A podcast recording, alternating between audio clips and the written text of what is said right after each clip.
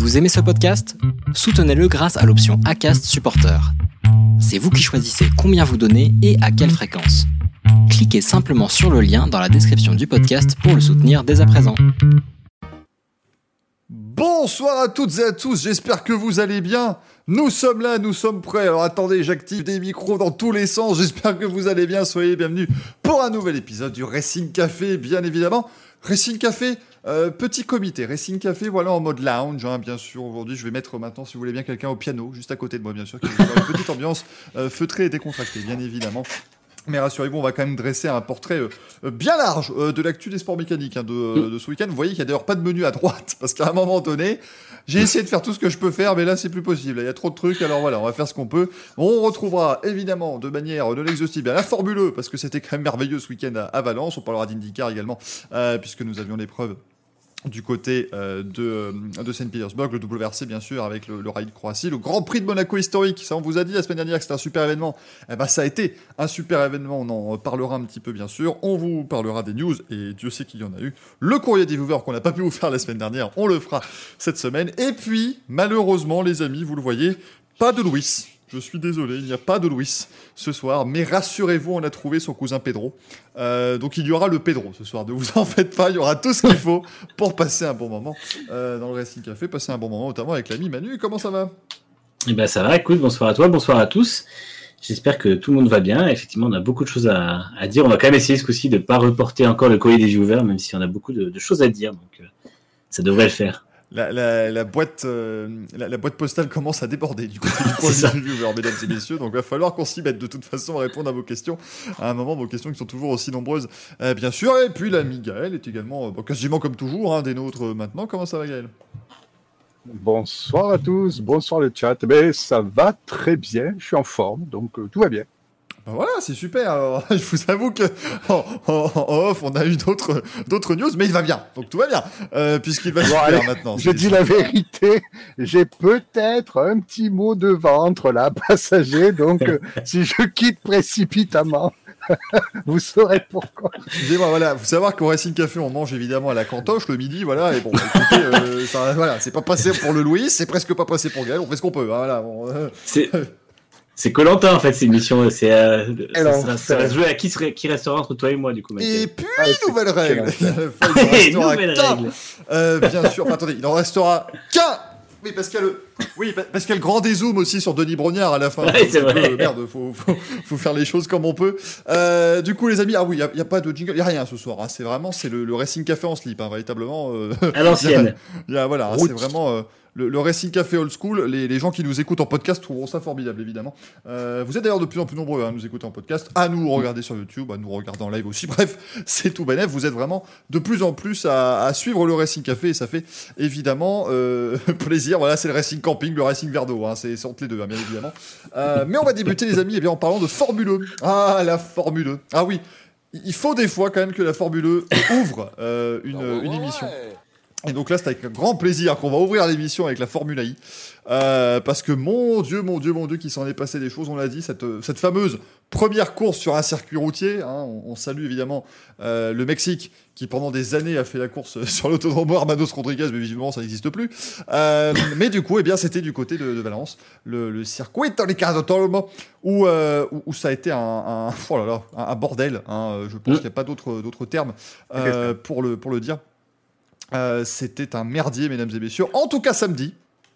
Dimanche, c'était beaucoup mieux, mais tout le monde s'en fiche. Ça faut le savoir. Tout le monde s'en fiche que ça soit bien passé dimanche, parce que samedi, c'était absolument euh, une, une, catastrophe. Alors, catastrophe, oui et non, parce que euh, on rappelle, hein, c'est il y a une gestion de l'énergie en Formule E. Ben oui, hein, il faut gérer son énergie électrique il y a un règlement, voilà, et le, tout et le fait qu'il fallait d'un côté gérer et de l'autre côté qu'il y ait le règlement, tout ça est venu se, se, se, cracher dans euh, ce dernier tour dantesque où euh, la moitié des voitures, ben, même plus de la moitié des voitures d'ailleurs, euh, se, se, mouvaient au ralenti pour essayer de rejoindre la ligne d'arrivée.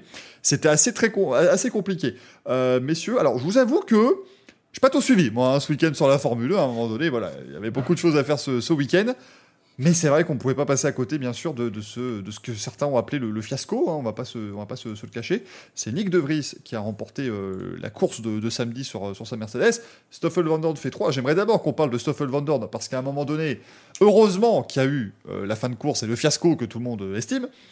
Parce que le véritable fiasco pour moi de la journée, c'est quand même chez Mercedes où on ne sait pas écrire un code barre. Bordel de merde. Est-ce que, est que, ce Stoffel n'est pas quand même le, la personne la plus poisseuse, euh, poissarde en Formule 1 ah, parce que vraiment, depuis l'an dernier, c'est ça, c'est cumule, mais j'ai jamais vu ça, quoi. Ah, c'est très ah, C'est très très fort ce qu'il fait Stoffel Van Dorn. Mais donc je vous rappelle pour ceux qui n'ont pas suivi, alors merci euh, Brace Développeur, merci Mister Coulu aussi pour vos abonnements, merci Roue Libre évidemment pour, euh, pour l'abonnement. On retrouvera aussi Damien euh, de Roue Libre, on espère aussi Olivier, un de ces quatre bien sûr dans, dans le Racing Café.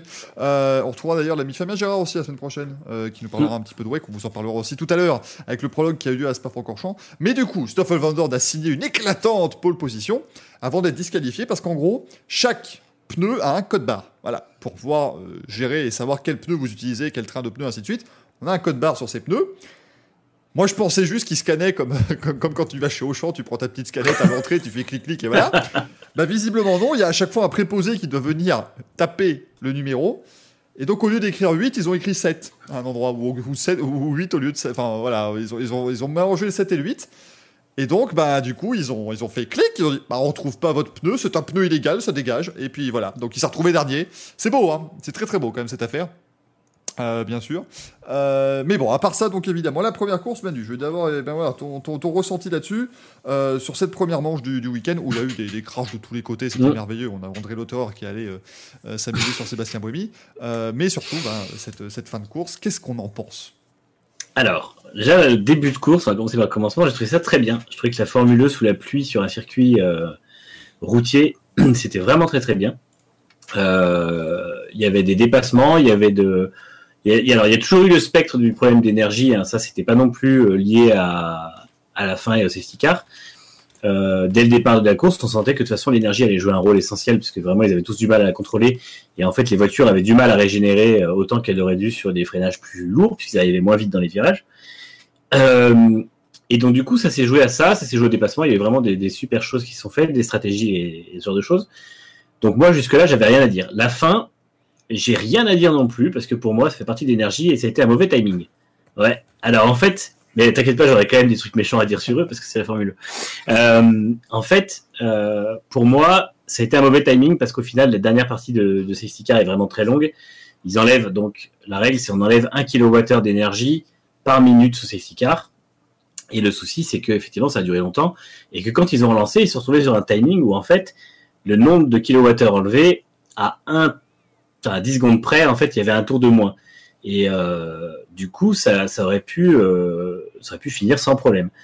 Donc là, c'est ce qui s'est passé. Mais pour moi, c'est un mauvais timing parce que la composante de l'énergie, on sait dès le départ que c'est quelque chose qu'il faut gérer en, Formule E.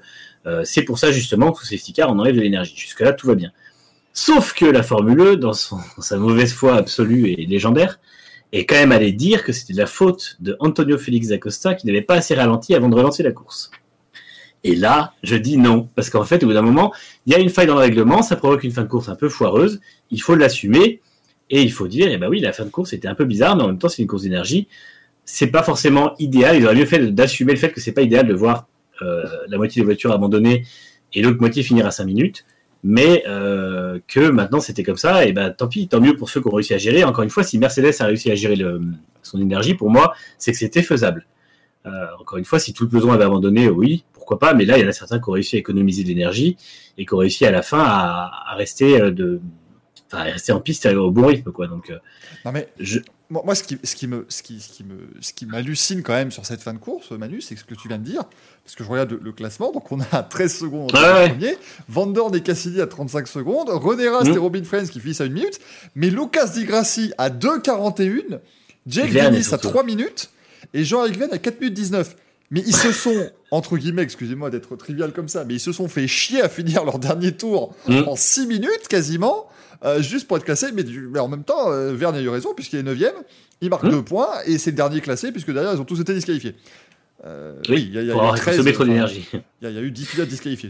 Voilà, pourquoi pas, hein, mais c'est complètement mais, dingue. Non, c'est complètement dingue, et c'est vrai que ça montre que le, en fait, ça montre que le, le cocktail complet de course sprint avec un temps et non pas des tours euh, pose problème et surtout quand tu rajoutes une composante, euh, on va dire, euh, artificielle qui est de retirer de l'énergie sous safety car. En fait, ça montre que ça, ça crée une faille et qu'effectivement, dans certains cas, on a déjà vu des courses qui se finissaient avec peu d'énergie, on voit souvent des voitures tomber en panne à la fin et, et ça montre que justement, c'est quand il y a trop de safety car, ça peut poser problème maintenant. soit ils décident de faire autrement et auquel cas on dit bah non la gestion de l'énergie c'est plus un problème notamment quand tu auras la Gen 3 qui arrivera soit on continue comme ça et on admet que des fois ça finit au fiasco. Par contre, la Formula I a tout intérêt à ne pas rejeter la faute sur les pilotes. Et surtout sur le mec qui est censé relancer, qui en plus c'est quand même bien fait chier à ralentir. Comme il a dit, si j'avais plus ralenti, on m'aurait sûrement euh, euh, porté réclamation contre moi. Donc, euh, parce qu'il allait trop lentement. Et c'est vrai que c'est n'importe quoi ce qu'ils ont fait au niveau de la com, encore une fois. De toute façon, c'est toujours le problème de championnat. Et d'une situation un peu ubuesque, ils en ont fait quelque chose de complètement débile avec avec encore une fois euh, une com pourrie. Quoi. Donc c'est dommage et parce que finalement, moi, je trouvais pas la fin de course scandaleuse. Euh, Maxime qui nous dit dans le chat si on suit la logique de la Formule 1 en F1, il devrait enlever de l'essence du réservoir après les safety cars, les virtual safety cars, c'est pas logique. C'est pas pareil, disons que là il y a une volonté de montrer, euh, voilà, parce qu'effectivement, on, on, va, on va vraiment pas vous le cacher, les amis. la Formule 1, s'il ne mettait pas de règlement sur les kilowattheures comme ça, si vous mettez pas de règlement avec les 0%, on s'ennuie fortement. Hein. Parce que c'est du sprint, mais du sprint sur 45 minutes avec des voitures qui sont pas top, sur des circuits qui sont pas top non plus. Surtout, il faut, il faut vraiment, euh, enfin, faut comparer ce qui est comparable. On peut pas comparer l'essence et l'électricité dans ces cas-là. Par contre, la F1, par exemple, a une composante de quotas euh, de, enfin, des quotas de pièces. C'est-à-dire que si jamais tu, ouais, il y a des millimètres, et même au niveau des quotas de fiabilité, si jamais tu utilises quatre parties, quatre pièces euh, au lieu de trois, tu as des pénalités. Bah là, en fait, c'est un peu ça qu'il faut voir, parce qu'on peut pas comparer la F1 qui est presque devenue une course d'endurance à la Formule 1 qui reste un sprint, mais en plus, la F1 n'a pas ce côté où on dit on économise, on leur donne une quantité de carburant, ils se démerdent avec. Là, la Formule 1 volontairement bride un peu les batteries pour ensuite pouvoir, des, via le logiciel, agir sur l'énergie restante. Donc en fait, cette, euh, cette chose-là ne rentre pas en compte dans la F1, et du coup, bah, le fait que les deux choses se passent différemment, c'est pas anormal, c'est pas le même championnat. Et là encore, on en revient sur un truc que je disais sur Twitter, c'est que si la Formule 1 arrêtait de faire un concours de quéquette avec la F1 en disant on est meilleur, les gens arrêteraient de comparer. Oui, mais Manu, euh, rouler sur le vrai circuit de Monaco va permettre de montrer que la Formule 2 dépasse beaucoup plus que la F1. Donc, évidemment, évidemment. La dernière sortie de notre ami Lucas Grassi, hein, qu'on salue, le, si, vraiment qu'il se présente pas à la présence de FIA, moi je peux pas. Je pourrais pas faire un Racing Café à commenter ses, exploits toutes les semaines. Gaël, t'en as, as pensé quoi de cette, euh, cette affaire? On rappelle effectivement euh, ils avaient tous assez d'énergie pour finir. Hein. Quand on met 0%, c'est le 0% virtuel, entre guillemets. Les premières années, non. Les premières années, c'est vrai que tu arrives à zéro, tu pouvais vraiment tomber en panne sèche euh, deux mètres plus loin. Là, maintenant, c'est plutôt le cas. Tout est un petit peu artificiel. Ouais, ouais, complètement. Alors, moi, je suis pas du tout d'accord avec Manu, pas du tout d'accord avec ce qui a été dit. Oh, un débat. Un débat. c'est pas vrai. Oh, tu clashes, merde. c'est pas vrai. Je voulais faire l'heure des pros, mais c'est ni l'heure, et puis c'est pas Pascal Pro, donc ça marche pas. Mais Gaël Écoutez-vous parler, bon sang? C'est pas possible que vous dites là Mince je, Il y a des gens qui crèvent la dalle dehors. Une, Prends une camomille. Une, une camomille. putain. Non, non, mais ouais, je suis complètement d'accord avec Manu. C'est vrai que ce championnat, on avait un petit peu tendance à l'oublier, mais c'est un championnat qui est spécifiquement un petit peu orienté sur le pilotage, l'adaptation des pilotes à euh, gérer l'énergie, c'est-à-dire à faire du lift and coast, faire de la régène. Donc effectivement, le quack des derniers tours, ben, c'est un petit peu le cliffhanger de la Formule E. Euh, qui a un petit peu animé les premières saisons ou certaines courses. C'est vrai que sur la saison 6 euh, l'an dernier, on a rarement ou très peu vu de course où vraiment les pilotes étaient vraiment un court, court, court de batterie. Euh, là, on l'a vu sur une course en plus sous le mouillé, donc euh, vraiment il y avait toutes les, les, conditions pour avoir du, du, joli spectacle entre guillemets. Euh, bon, sans compter que l'Otterer a à peu près euh, bousculé tout ce qui se trouvait sur son chemin, donc ça. Comme on dit aux États-Unis, il, a tout percuté sauf hélicoptère médical à peu près. Hein. c'est ça, ouais. C'était un peu André Vreckfest l'Otterer en fait. c'est ça, ouais. Donc merci André. le petit André de dans les stands, s'il vous plaît. Euh, cette course était vraiment euh, bien. Et moi, c'est vrai que je n'ai rien à redire sur ça. Quoi. Mm. Bon, c'est vrai que c'est un peu ubuesque sur la fin parce que euh, Van qui fait la pole, qui est disqualifié, qui se retrouve quand même 17e à deux tours de la fin et qui est sur le podium. euh, chapeau bas à Monsieur Chat Noir. enfin, Ouais. enfin, il a été récompensé. Ouais, Euh, le seul petit truc que, j'ai pas compris, c'est pourquoi on a fait débuter cette course sous safety car, quoi. Euh, alors, évite un il a pas assez de place, le circuit était pas assez large. C'est ça, c'est Qu'on évite après- un empilement sur Non. des angles à 90, je comprends, mais là, bon, il y avait la place. A priori, quoi. Je- c'est- si j'ai bien compris, c'est parce qu'il y avait zéro roulage qui avait été fait sur le mouillé et ils voulaient que les pilotes aient le temps de tester. Ouais, non, mais encore une Ouais. fois, on en revient toujours aux décisions à la con. hein. C'est des pilotes et on est censé avoir le meilleur plateau du monde d'après eux. Lâchez-les sous la pluie. Les mecs savent conduire sous la pluie. Je veux dire, ils ont tous conduit un jour sous la pluie. Donc, euh, Mais bon, apparemment, c'est vrai un que peut-être que peut-être que Lotterer en aurait sorti 4 plutôt qu'un, mais bon, c'est pas grave, on Non, mais en plus, jamais. À, à Rome, à cause du circuit, il avait déjà fait deux fois. Donc en fait, on a eu trois départs sous safety car de suite, ce qui était ridicule. Eh, c'est ça. C'est ça qui est incroyable. Non, Euh, Non, mais bon, voilà, pour, pour, pour, pour finir, c'était vraiment, entre guillemets, euh, hormis la com de la Formule E, j'ai rien à redire sur, sur ce qui s'est passé, euh, sur cette première course, du moins, quoi. hein, C'est- Non, je suis Mm. d'accord. Je suis d'accord. Alors, Rassurez-vous, hein, le lendemain, il y a un seul pilote qui a abandonné. Je vous demande qui dans le chat, évidemment, vous pouvez répondre. hein. Vous pouvez gagner un an. Vous pouvez gagner votre poids au chocolat. Si vous me dites quel est le seul pilote qui a réussi à abandonner lors de la course 2, on a déjà évoqué son nom aujourd'hui, notre ami chat noir. Euh, mais donc, c'est Jack Dennis qui s'est euh, imposé depuis la pole position euh, le, le dimanche devant Audrey Lotterer, justement, et euh, euh, Alex Lynn. Voilà. La deuxième course, c'est une course beaucoup plus standard. C'est pour ça aussi qu'on n'en parle pas tant que ça. Euh, et c'est Maxime Ballet qui gagne son poids en chocolat. Incroyable. Dis-moi la qui, qui agite comme ça, tel Il y a eu un petit hommage de. C'est ça, ouais. Euh, non, il y a eu un, un hommage très sympa rendu, euh, rendu à Adrian Campos par son fils, qui a roulé avec les Gen 1 de, de Formule I, en fait. Euh, donc voilà, Adrian Campos, euh, espagnol, circuit espagnol, enfin voilà, tout était réuni pour euh, rendre ce, ce petit hommage qui était très sympa. Ouais, effectivement, c'était non, c'était un bel hommage, bien sûr, qui était rendu à, à Adrian Campos. C'est bien aussi d'ailleurs d'avoir- fait cela, euh, bien évidemment, dans le paddock de la, la Formule E. Ben voilà, la deuxième course, il n'y avait absolument rien à redire dessus, et même pas, pas à dire, même de grand, grand chose. C'était voilà, une course beaucoup plus, beaucoup plus standard. Est-ce qu'ils auront envie de revenir sur les circuits urbains, enfin, euh, permanents, pardon, ça c'est c'est pas garanti. Manu, tu voulais dire? Ouais, non, mais justement, j'allais j'allais, euh, répondre à ta question avant que tu la poses, mais en fait, ça montre que là, il y a des limites pour l'instant tant qu'on n'a pas les Gen 3 à venir sur les circuits euh, permanents. Parce qu'ils ont fait un virage de raccordement, euh, il y a quelqu'un qui en parlait dans, c'est Xoan qui en parlait dans le chat, qui était dégueulasse. Mais- Mais en fait, ils ont posé, ils ont posé la chicane à la fin, comme on l'a dit la semaine dernière, qui était dégueulasse. Et en fait, je pense qu'ils avaient besoin de créer des gros freinages parce que euh, Valence, en plus, c'est pas un circuit, enfin, c'est un circuit moto, donc euh, c'est tout en grande courbe et en, avec peu de gros freinages. Et du coup, ils ont été obligés d'en créer. Et je suis convaincu maintenant, après avoir vu les courses, que c'était pour rajouter euh, Ah oui. des périodes, des, des, des freinages de regen et tout ça, parce que sinon les voitures seraient pas arrivées à la, à la fin. Ça, ça aurait J'en été suis convaincu. Ah bah ouais. Ça aurait été bien. Euh, mais mais c'est vrai que oui. Alors, et, et en fait, il le, il y y avait un, un avis assez intéressant que j'avais vu sur les, sur les réseaux sociaux ou sur, euh, ou sur d'autres sites. Merci pour le 1 bit, bien sûr, au livre, hein, la, la tradition continue.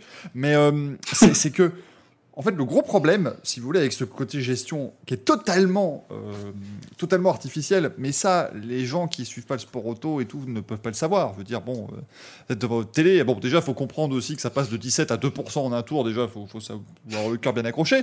Euh, mais c'est vrai que du coup, le problème, c'est que ça fait passer la technologie électrique pour quelque chose de pas abouti, de, de, pas voilà. Et c'est que c'est bête, mais le, le- le- comment dire le le- la personne lambda qui regarde ça va se dire ah bah d'accord ouais, super bah moi demain je vais acheter une Zoé puis je vais être sur autoroute puis d'un coup je vois plus rien et c'est un raccourci évidemment mais qui est tout à fait euh, qui, qui est malheureusement euh, donné via ce qu'on a vu là quoi. C'est pas du tout un raccourci, malheureusement. Je pense que c'est exactement ça. Les gens sont déjà hyper méfiants par rapport au fait que c'est compliqué d'avoir une grosse autonomie avec une voiture électrique, ce qui est une vraie, ce qui est une vérité. Euh, et aujourd'hui, la Formule E est contre-productive en, montrant- enfin, en di- en montrant en gros que les technologies, à la fois sur un circuit comme ça, en plus, je trouvais que la, la pression de vitesse était vraiment limitée. C'était Oui. pas forcément très reluisant, même à la télé, ce qui est quand même euh, pas normal. Et en plus, effectivement, voir les voitures abandonnées à la fin, il faudrait derrière que la Formule E sache faire de la pédagogie en expliquant pourquoi, en expliquant les règles et tout ça, et en disant voilà, ce qui s'est passé aujourd'hui, c'est euh, pour ça, pour ça, etc. Euh, Plutôt que de dire juste, eh ben la prochaine fois, Dacosta il ralentira, quoi. Parce qu'honnêtement, en fait, c'est encore une fois, c'est aberrant, c'est ni fait ni faire. Ils ont un championnat qui est super intéressant, moi je le maintiens. J'adore ce championnat quand même parce que c'est des super voitures, c'est des technologies qui sont hyper importantes pour nous aussi. Euh, mais il faut, pareil, impérativement qu'ils revoient entièrement leur com. Il faut qu'ils admettent que pour l'instant, c'est pas le pinacle du sport auto et ça ne sera pas avant une bonne dizaine d'années. que pour l'instant, ils sont loin en performance, qu'ils sont loin en, autonomie et en gestion de course, en agrément, si je puis, si je puis dire, et que voilà, et à partir de là, ils changeront leur com et ça ira mieux. Je vais écrire à Vinci. Je vais écrire à Vinci Autoroute. Je vais leur dire écoutez, j'ai un super concept. Euh, pour chaque minute passée dans des travaux, eh ben les Zoé, elles perdront euh, X kilowattheures à chaque fois. Voilà. Et ce sera super drôle sur l'autoroute des vacances quand moi, avec ma Yaris essence, je, les passerai, je leur passerai devant. Écoutez, il y a une avalanche de bits ça dans le chat. Merci Alex Boost. Bryce Developer, c'est en train de se battre. Je, je, je me crois en Mamba Forever qui vient et qui met deux pitons. Écoutez, vous allez vous ruiner, les amis. Moi, je vous dis, c'est pas une bonne idée. Vous allez finir par vous ruiner avec ces conneries. Hein. C'est absolument incroyable. Ça tombe dans tous les sens. Euh, Gaël, qu'est-ce que tu voulais rajouter avant qu'on passe à, à, une compétition ouais. qui euh, pas ouais, qu'on passe à des sports auto. à des courses de voiture, si vous voulez, parce que là, bon. Pour conclure effectivement sur l'histoire de la Formule 1, il faut rappeler à nos amis du chat que les voitures euh, actuelles, les Gen 2, font 900 kg. En vitesse de pointe, ça plafonne à 220-230, je crois. Et que dès les Gen 3, on va perdre quelque chose comme 150 ou 180 kg. Quoi. Elles vont arriver à 730-740 kg, les Gen 3. Donc euh, ça va gagner en performance, ça va gagner, voilà, ça va gagner en agilité. Et c'est vrai que l'impression de vitesse, il est plus flagrant euh, sur des circuits urbains que là sur, sur un circuit routier, quoi. Mais bon, voilà, une Formule 1, il n'y a pas d'aéro, il y a des pneus rainurés, c'est quasi des pneus de route que vous avez sur vos bagnoles. Mmh. Donc c'est vrai qu'à un moment donné, oui, c'est artificiel, mais parce que c'est voulu, quoi. Il faut, il faut créer du spectacle, quoi. Donc, euh, mmh. pour l'instant, moi, le championnat, je l'adore, et j'ai presque rien à lui reprocher, hormis ces comparaisons incessantes avec la F1 qui sont pénibles et mmh. qui sont absolument pas. Euh, ça sert à rien à faire là. Mais oui, mais Surtout... le 8 mai prochain, ça va beaucoup plus dépasser.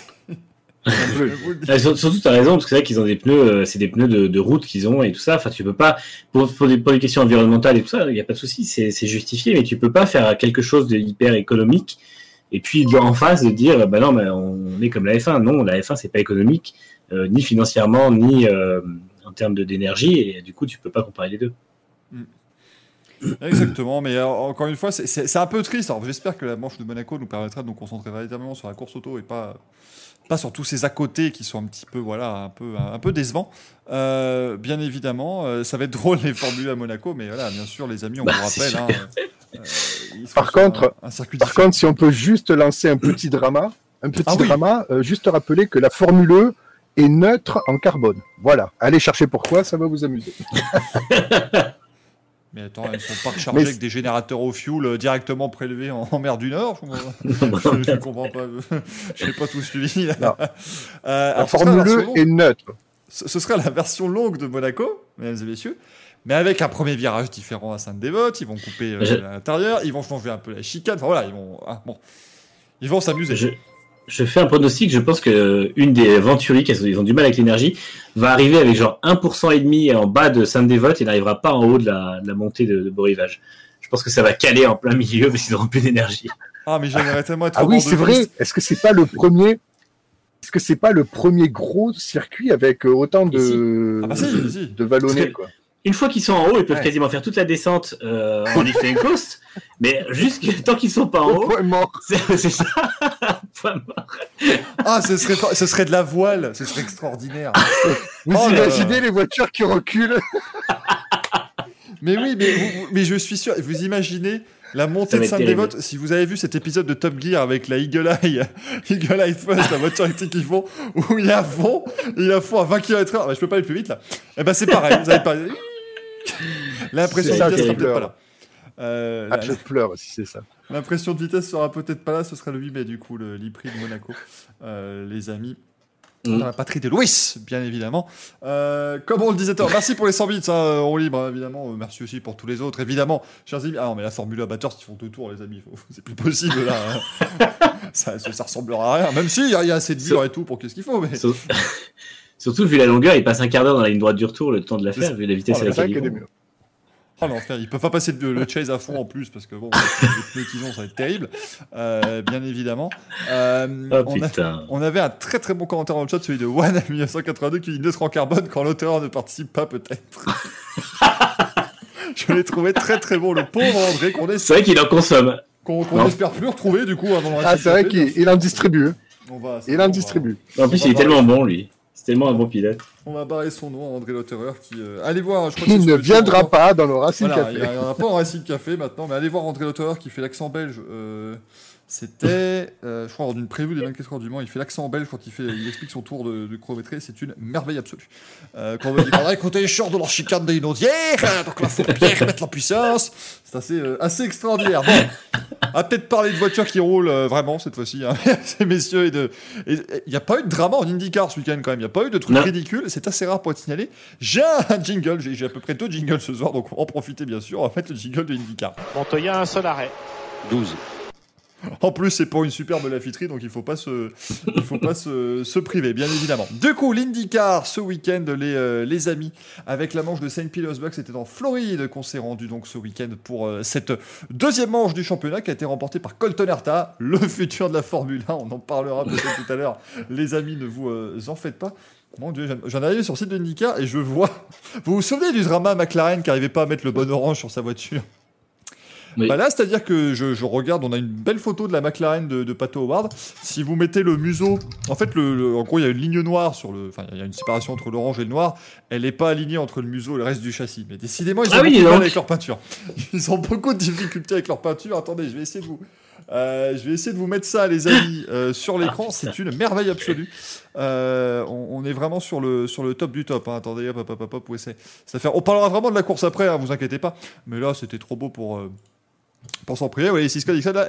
Et regardez, c'est con, hein, ça se joue à pas grand chose, effectivement, mais c'est terrible, voilà. Mais l'orange est le bon. La, la couleur est la bonne, il n'y a pas de souci là-dessus, mais par contre, eh bien, c'est pas très bien aligné. Mais donc, Colton Herta qui s'impose euh, pour cette deuxième manche de, euh, de la saison, sa quatrième victoire en carrière, illégale, on le rappelle, illégale, son papa, Brian Herta, euh, Mm. qui avait également gagné quatre courses dans, dans sa carrière. La dernière, c'était au Michigan en 2005, euh, sur le Val du Michigan. Donc, Colton Herta, lui, il est arrivé à quatre victoires beaucoup plus vite que son, son paternel, hein, cela dit, les amis, devant Joseph Newgarden. Donc, Herta et Newgarden, bah, c'était deux des pilotes qui étaient le- le les, les premiers impliqués dans l'énorme crash au départ du côté de Barber, donc ils se sont très très bien euh, rattrapés. Simon Pagenaud euh, termine troisième lors de cette course avec que j'ai dû regarder avec une paire de lunettes de soleil bien sûr, hein, parce que l'Australian Gold, je peux te dire que ça se voyait, hein, euh, entre ça et Ménard, il, Très est- joli. il est gâté, mais c'était une très très belle livrée euh, qu'avait Simon Pagenaud. Jack Harvey termine quatrième devant Scott Dixon, le euh, sextuple champion. On a retrouvé Jimmy Johnson à maigri après trois jours dans le bac à gravier. Le pauvre Jimmy Johnson qui, euh, qui a quand même Oh. causé deux, deux drapeaux jaunes.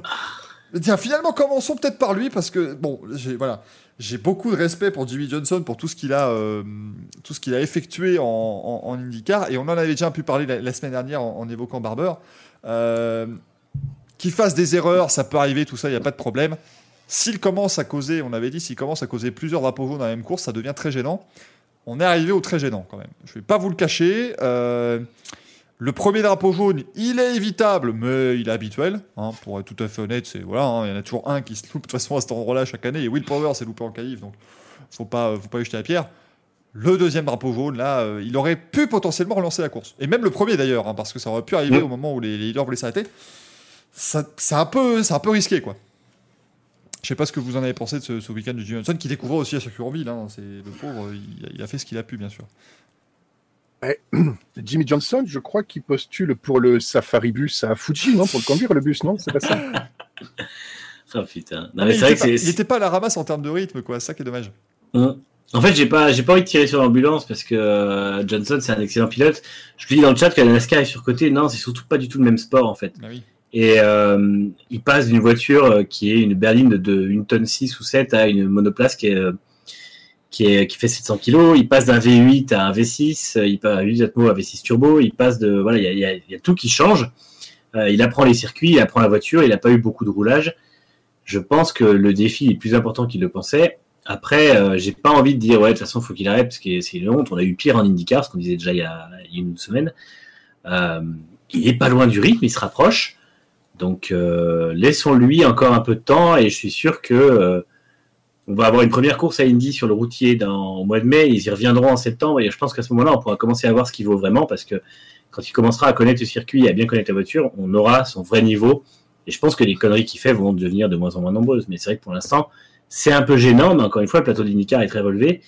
Et à l'époque, on a eu bien pire. Il y a eu, il y a eu des années où on avait 4-5 pilotes qui avaient ce niveau-là, moins bon. Quoi. Donc, euh, Ah non, beaucoup moins bon. hein, be- beaucoup moins bon. bah ouais, donc c'est pas, pas honteux en fait. non, c'est vrai qu'il faut. Mais c'est vrai que Et puis, moi j'ai un peu, j'ai, un peu le problème avec le fait qu'il peut relancer les courses comme ça. C'est ça qui me, qui, qui, me- qui me gêne et qui m'a qui me fait m'inquiéter. J'ai pas, voilà, j'ai un peu peur de ça. C'est vrai que si un jour euh, vous avez une course et qu'imaginez, voilà, euh, il, il change totalement le résultat d'une course et c'est sur cette course-là que se joue le titre euh, en fin d'année. Voilà, c'est un peu, euh, c'est- c'est- c'est- c'est-à-dire que c'est sur, j'aime beaucoup le fait que de venir faire son grand kiff euh, et, et vraiment, voilà, réaliser le rêve d'une vie roulant IndyCar. Maintenant, voilà, il faudrait aussi. euh, mais bon, après, il n'y en a pas non plus. S'il en avait fait 5, là, je, je l'aurais euh, cru au Ouais. il faut le dire tout de suite. le truc de, de, de neutralisation, ça arrive tout le temps en IndyCar. Donc après que ce soit lui ou un autre, oui, il y aura peut-être une course qui sera, qui sera jouée comme ça, mais euh, c'est sûr qu'il augmente le risque, on va dire. Mais bon, après, est-ce que c'est est -ce c'est un gros problème? Je sais pas. Dave Murray qui le dit, Après, j'étais un, peu- euh, un peu déçu par Après, il a, Johnson, on aime ça 40, aussi. il, a, Merci, 40 Mm. il a 45 ans aussi, donc il faut qu'il prenne le rythme, qu'il remuscle un petit peu, parce que c'est différents muscles à travailler, le cou notamment, voilà, ça encaisse pas pareil. Ouais, mais regarde. Que... Regarde, Raikkonen, il a 30 ans de plus et ça va, tu vois. non mais après, non mais le, le truc c'est que là, là, je- là, là, par exemple, Gaël, je suis pas d'accord avec le, le- le truc de l'âge. Euh, Enfin, encore une fois, personne lui a mis un fusil sur la tempe en lui disant Ah oui, non, faire. IndyCar cette année.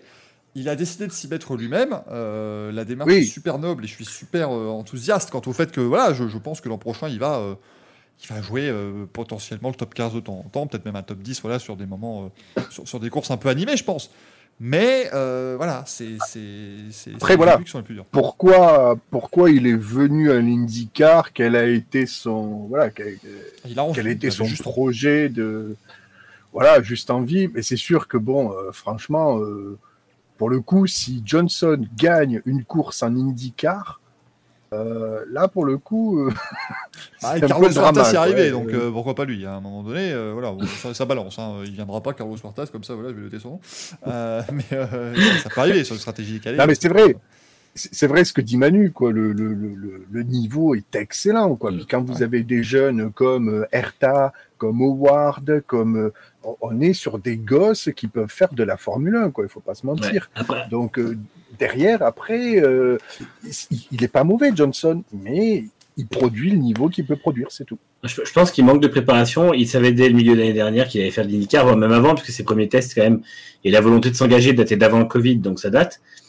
Il aurait dû mieux se préparer, parce qu'on voit qu'à on voit qu'à Barber, il a un coussin comme ça sur un côté de la du, du casque. À a- ils ont tellement mis de mousse qu'il peut pas bouger la tête, alors que les autres pilotes ont quand même de l'espace. Donc on voit qu'il y a un problème au niveau du cou. Euh, comme disait Simon Pajot quand il est venu dans l'émission, et je pense que c'est au niveau du dos surtout, parce que l'IndyCar c'est plus le dos, mais du coup par extension euh, le cou. Et, euh, et je pense qu'effectivement il manque grandement de conditions par rapport aux autres pilotes, d'autant qu'il y a son âge qui joue. Mais bon, encore une fois, il a que 3 ans de plus qu'un Scott, 4 ans de plus qu'un Scott Dixon. Et, oui. Et Et puis peut-être qu'il n'est pas habitué, parce que l'air chaud aussi, il était équipé des super Mm. aérateurs pour l'aéroscreen, contrairement à d'autres pilotes. Donc je pense qu'aussi sur le souffle, la chaleur, ça doit un petit peu jouer aussi sur l'endurance, dans une- je veux dire. dans une NASCAR, il fait chaud aussi, mais euh, Ouais, ouais. le, le truc c'est dans que. NASCAR, ils ont, la clim- ils ont entre guillemets la clim, c'est-à-dire que eux, Oui. leur tuyau souffle vraiment de l'air frais.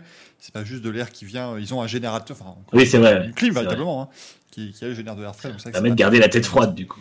Voilà, ah, ils peuvent vraiment garder la tête froide. ça, c'est.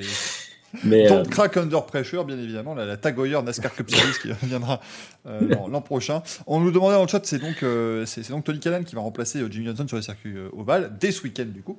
Tony Mm. Callan, âgé de, de 104 ans aussi, qui va pouvoir, euh, du coup, eh bien, euh, participer sur les, euh, sur les quatre courses ovales Ah, de, la saison. Euh, mais du coup, bah, Colton Herta, messieurs, alors. Je, veux qu'on parle de lui parce que effectivement, euh, Mario Andretti a été dithyrambique à dire que voilà, il devrait faire de la F1, machin, tout ça. À, un- moment donné, euh, enfin, j'aime beaucoup Colton Herta, je trouve que c'est un très bon pilote. Je suis pas aussi euh, enthousiaste quant à lui sur la, en Formule 1. Je sais pas, il serait peut-être Bah, bon, déjà, mais c'est pas le enfin, même parcours, quoi. il est. Oui, il serait peut-être bon, mais bon, il n'a pas, pas beaucoup roulé en Europe, c'est pas du tout les mêmes parcours. Déjà, la super licence, il faut aller chercher les points, déjà ça et d'une. Ah, mais s'il fait Euh, troisième du championnat, il les a les euh, points. hein, donc, euh, Mm. Oui, oui. Mais euh, pas impossible. après, euh, c'est toujours pareil, les pilotes, un petit peu, on leur dit oui, la Formule 1, la Formule 1, c'est-à-dire que vous êtes dans la Formule 1 sous les feux des projecteurs, c'est bien, mais bon, c'est bien quand euh, vous pouvez ramasser des points ou des podiums, quoi. Et si on lui dit viens chez As, il ira pas, quoi. Enfin, ça me semble un peu. euh, moi, je pense que les, pilotes ont peut-être plus à gagner en IndyCar, à se produire à Indianapolis ou des trucs Mm. comme ça, euh, plutôt qu'à faire le nombre euh, que Schumacher, que Mick Schumacher fasse ses classes chez As, c'est compréhensible. Maintenant qu'un pilote en IndyCar arrive et prenne une place chez Sauber ou chez As pour faire de la Formule 1, c'est ridicule. Après, cela dit, euh, en même temps, imaginons que Colton il quitte IndyCar pour aller en F1, il sera regardé par autant de gens en France qu'aux États-Unis maintenant à la télé. Donc euh, voilà, c'est parce que j'ai trouvé, ah, on a eu un communiqué de presse lunaire qui expliquait incroyable. Il y a eu un million deux de personnes qui ont regardé la course. C'est la course d'IndyCar la plus vue euh, à part Indianapolis et tout. Je suis à mon dieu, mais c'est peu quand même. Enfin, un million deux, peu, les hein. on s'en rend compte quand même. Ils sont 300 il sera- millions là-bas. Un million deux, ouais, c'est. Ce que j'allais dire, il se rappelle qu'ils sont 300 millions ou... Je- Après, moi, je, c'est c'est assez incroyable. Je pense que Hertha, euh, surtout, c'est trop tôt pour dire ça. Enfin, oui, il a fait une super course. La course qu'il fait, euh, je pense qu'il en fera d'autres cette année. Et la course qu'il fait à Saint Pete, le week-end même, puisqu'il fait la pole, c'est, euh, il est champion matériel. Vraiment, on peut l'imaginer aller chercher le titre avec des performances comme ça. Maintenant, il y a d'autres choses à voir, c'est notamment la régularité. Pour l'instant, c'est pas quelque chose qu'il a montré en IndyCar. Ça va de mieux en mieux, mais euh, là, il a une meilleure voiture, donc proba- probablement cette année, ça va être le cas. Mais avant de dire qu'il aurait le, niveau pour passer à la F1 et que euh, et qu'il serait très bon en F1, il faut d'abord savoir comment il va se démerder sur une saison complète dans une nouvelle équipe qui potentiellement peut jouer le titre. Parce qu'en face, il y a des Dixon, en face, il y a des Power, il y a des New Garden, il y a des Pagenaud. Euh, mais s'il va en F1, en face, il y aura euh, toujours les mêmes. hein. Il y aura des Hamilton, des Verstappen, des Leclerc. Et honnêtement, euh, pour l'instant, rien ne dit qui, qui s'en sortira parmi ceux-là. Quoi. Quand on voit que les, les- les grands talents de l'IndyCar, que- qui étaient euh, Montoya et euh, Zanardi, se sont totalement euh, plantés en F1. Alors que Euh, pourtant, Montoya, les amis, quand même. Ouais. Non, Mon- Montoya fait, Montoya fait un bon début de, Montoya a fait une jolie carrière en, en F1, mais on va pas se mentir, je pense qu'il avait mieux à faire. Plus, ouais, mais Euh. c'est plus D'Amata, euh, Zanardi, Michael Andretti, c'est plus Ouais. eux, effectivement. Voilà, oui, oui. Montoya, oui. Montoya, quand il arrive en F1, c'est pour jouer le titre. Montoya n'a pas joué le titre qu'on pensait qu'il allait jouer. Zanardi a été complètement transparent. D'Amata, qui était, euh, qui était plutôt bon, effectivement, n'a pas été, euh, enfin, qui était plutôt bon en IndyCar, n'a pas été bon en F1, en tout cas pas au niveau. Et on sent que c'est quand même très casse-gueule pour eux. Et je pense qu'un Hertha aujourd'hui n'a pas montré ce qu'il faut pour. euh, Tu vois, c'est comme Howard. Howard, euh, il, a un très bon potentiel, très fort, mais par contre, euh, Brand va lui faire un test en F1 euh, si jamais il gagne une course.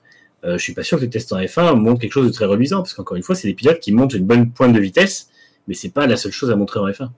Et puis, euh, il s'est retrouvé dans la jeune équipe Red Bull aussi, hein, dans la jeune pilote Red Bull, et ça s'est pas très bien passé aussi pour Pato Howard, donc il faut, euh, il faut faire attention. C'est pas les, c'est pas les mêmes choses. Après- On demande d'ailleurs les, les audiences de la NASCAR à côté. La NASCAR, c'est entre 3 et 6 millions. Hein. Faut pas non plus Mm. croire aussi. C'est aussi le, le- le point faible des États-Unis, c'est que euh, ici, on dit qu'on a beaucoup de chaînes de télé en France. Là-bas, ils en ont à peu près 389 hein, euh, sur le câble basique, et elles sont toutes regardées. C'est ça qui est merveilleux. C'est-à-dire qu'ici, euh, passer Mm. les 6 chaînes historiques, tu fais 14 viewers sur la TNT, t'es les troisième chaîne nationale. Là-bas, c'est ils ont tous leur public. Hein. Ça va être à 100 chaînes qui font un million. Mm. Et voilà, c'est vraiment, euh, c'est assez fou. Mais euh, mais c'est pas voilà, c'est pas c'est pas énorme évidemment. Euh, quand même, les, les audiences de IndyCar, même quand vous avez 5 millions qui regardent les 500 bases Diapolis, c'est pas non plus euh, à se taper le cul par terre, excusez-moi de l'expression. Ouais, de toute façon, là, de toute façon, le problème qu'ils ont, c'est que maintenant, il y a, il y a le, le baseball qui a repris, donc ça va forcément, ça, ça, ça draine du public aussi et qui sera pas devant les sports mécaniques. Parce que les gens aiment bien du sport le, le dimanche soir, mais au final, entre le baseball, après il y a la NFL en fin d'année, et au milieu il y a le hockey et la NBA, c'est sûr que c'est compliqué pour les, les Américains de suivre. Et généralement, c'est les sports mécaniques qui trinquent. Parce que là où chez nous, c'est sur une pente très euh, ascendante, là-bas, c'est pas encore totalement le cas. Donc, euh, Tout à fait, tout à fait. Mais, compliqué. euh, voilà, on va bien voir en tout cas où, où ça nous amènera ces audiences de IndyCar. Mais euh, quand vous pensiez qu'il y a quelques années, on, on était là, on avait, écoutez, on a fait 150% d'audience de plus par rapport au dernier. Tu vois, oui, bon, on est passé de 150 000 à 200 000, mais euh, voilà, bon, on fait, on, hein, on, on- on monte, on grimpe, ça fait, ça fait plaisir, bien sûr. Mais cette fois-ci, au moins, n'était pas en même temps que euh, n'était pas diffusé en même temps que la, que Oui. NASCAR. Donc ça, ça fait plaisir. Déjà, on n'a pas fait cette, cette, grosse, euh, cette grosse erreur. Euh, mais du coup, les amis, euh, Simon Pagenaud qui fait une belle course. Hein, rayon français, bah écoutez, Simon Pagenaud, très, très jolie course. Pour Sébastien Bourdet, c'était un poil plus compliqué dès le départ. En fait, déjà, il n'a pas démarré. euh, petit problème avec la radio, notamment, qu'on avait un petit peu de mal à, à connecter sur la voiture de Sébastien Bourdet. Puis, premier virage, il percute et Newgarden et Pagenaud. euh, ce qui fait qu'il a. Alors, contrairement à ce qu'a dit Paul Tracy, j'ai l'impression que toutes les semaines, je peux vous faire un contrairement à ce qu'a dit Paul Tracy. Euh, lors de la diffusion américaine, euh, ça n'était pas la caméra embarquée qui était, euh, qui était comme ça, brinque-ballante. En fait, c'était du lest. Puisqu'en fait, en IndyCar, il n'y a que 7 voitures, 6 ou 7 voitures qui ont une caméra embarquée. Et toutes les autres voitures, évidemment, pour pas qu'il y ait un scandale au niveau du poids, ben, ils mettent des lestes aux endroits où les caméras embarquées sont, sont situées, qui font évidemment le même euh, poids que, euh, que ces caméras embarquées. Donc c'est simplement un petit lest. Ça n'a pas fait de grand, grande différence pour, euh, pour Sébastien Bourdet qui termine 10e. Romain Grosjean finit 13e. Écoutez, euh, voilà, hein, pour une première course sur un circuit urbain, il s'est bien débrouillé. Il a tapé à droite, à gauche, il a refait le parallélisme de la voiture avec Will Power, tout ça. C'était parfait, c'était top pour, pour Romain Grosjean qui, bah voilà, qui a encore pris, pris son pied, qui a dévoilé aussi un nouveau casque Ouais, tout est bon. Parallélisme, ok. Qui est très joli. Bon, alors par contre, c'est voilà, le Phoenix, tout ça, c'est vrai que le, le pauvre là, ça- c'est, euh, j'ai l'impression qu'on y est hein, maintenant. Les 15 prochaines années, c'est carrément sport auto, ils vont être Mm. basés sur euh, Bahreïn 2020.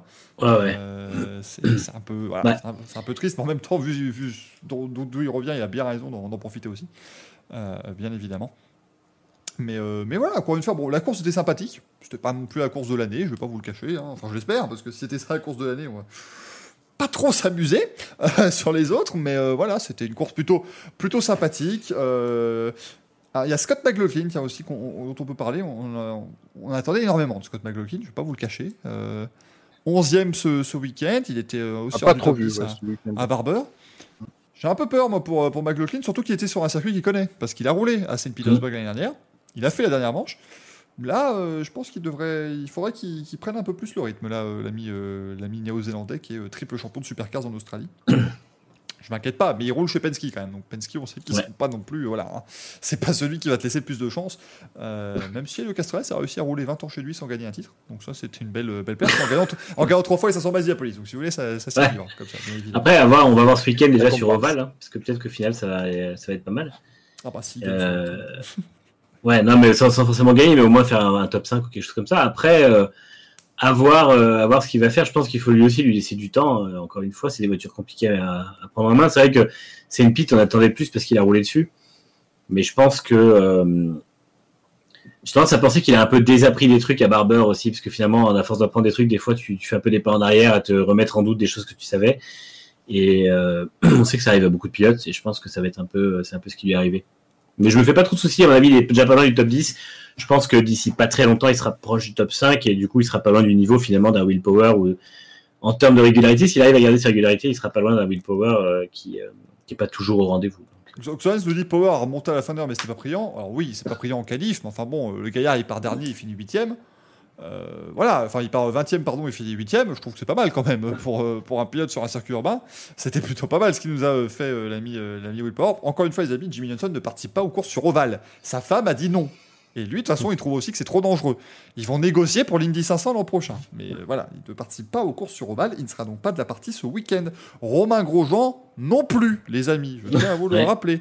Et aussi. euh, c'est- et, et aussi Dis pas ça, on va faire moins d'audience sur les sites après, euh, vu qu'il n'y a pas gros gens. oui, non, mais il y aura personne. Ne venez pas regarder Non, regarde, de toute façon, c'est en pleine nuit, alors allez vous faire foutre. Voilà, à un moment donné, voilà, je vous ai dit, seuls les vrais De ça sera pas diffusé par canal, je crois. Donc, Euh, Enfin, si, si, télé. c'est en, différé la première course, euh, la deuxième sera en direct. En Euh, différé de trois jours. ce- non, non, différé le lendemain, le lendemain euh, matin ou, ou midi, euh, le dimanche. Mais euh, deux courses ce week-end sur le Texas Motor Speedway. Alors, le Texas, moi, je vais pas essayer de vous le vendre, parce que le problème, c'est que je pourrais vous dire, c'est une cathédrale de la vitesse, un mile et demi, un circuit extraordinaire, on va rouler à 362 moyenne, ça va être formidable, côte à côte. Mais alors, ça peut se passer comme ça, ou ça peut être, mais alors, mais une procession, où ils peuvent pas se doubler, où il y en a pas un qui va faire une erreur d'ailleurs dans les deux courses, et ça va être chiant comme pas permis, ou ça peut être entre les deux. Donc je ne sais pas du Texas. tout comment vous le vendre, euh, le Texas ce week-end, mais regardez quand même. La, la bonne nouvelle, c'est qu'il y a deux courses, mais la mauvaise nouvelle, c'est qu'il y a deux courses, c'est-à-dire qu'il y en a sûrement une qui peut être sympa, et probablement une des deux qui sera du à chier. Après, c'est euh, un peu, c'est un peu la Pour moyenne. avoir le final de 2016, ça serait pas mal. Faut voir. Ah, ça, je j'y compterai pas. Je compterai pas dessus. vu euh, vu l'état de la piste, je compterai pas dessus. Euh, le, le Texas Motor Speedway du coup avec deux courses. La première, c'est dans la nuit de samedi à dimanche, euh, messieurs, euh, mesdames et messieurs d'ailleurs, parce que on ne sommes pas regardé que par la jante masculine, bien sûr, mais donc dans la nuit de samedi à dimanche à 1h45 du matin. Vous plaignez pas, c'était à 3h il y a quelques années, donc vous plaignez pas, c'est très bien, 1h45 du matin. Moi j'ai veillé pour la course de 2017, je suis allé me coucher, il faisait jour. Donc euh, vraiment, euh, c'est très bien. je vous jure, c'est excellent. Ah, mais il y a de la F1 le lendemain. La deuxième course, c'est vrai qu'il y a de la F1 le dimanche aussi, mais la deuxième course aura lieu, elle, à euh, 23h15, si je dis pas de bêtises, euh, départ de la deuxième course le dimanche, du coup. Attention, il y a des risques de pluie samedi. Donc d'ici à ce qu'ils nous disent, euh, voilà, que dimanche, ils vont faire les deux courses, ça serait Oh, euh, complètement dingue, mais pas impossible. Euh, à noter que les deux courses n'auront pas la même distance aussi, parce que pourquoi pas, à un moment donné, on va pas s'ennuyer à faire des trucs euh, logiques et simples. Donc il y aura deux courses de distance différentes. On aura euh, quelque chose comme 400 km le samedi et 600 km le dimanche. Voilà, pourquoi pas. Il y a quelque chose comme 40 tours d'écart entre les, les deux épreuves. Euh, mais quand même, il y aura pas mal de choses à faire ce, ce week-end sur le Texas Motor Speedway. C'est voilà, c'est la première manche sur Oval de l'année. Ça lance le mois de mai, ça, ça fait plutôt plaisir, bien évidemment, puisque nous serons les 1er et 2 mai.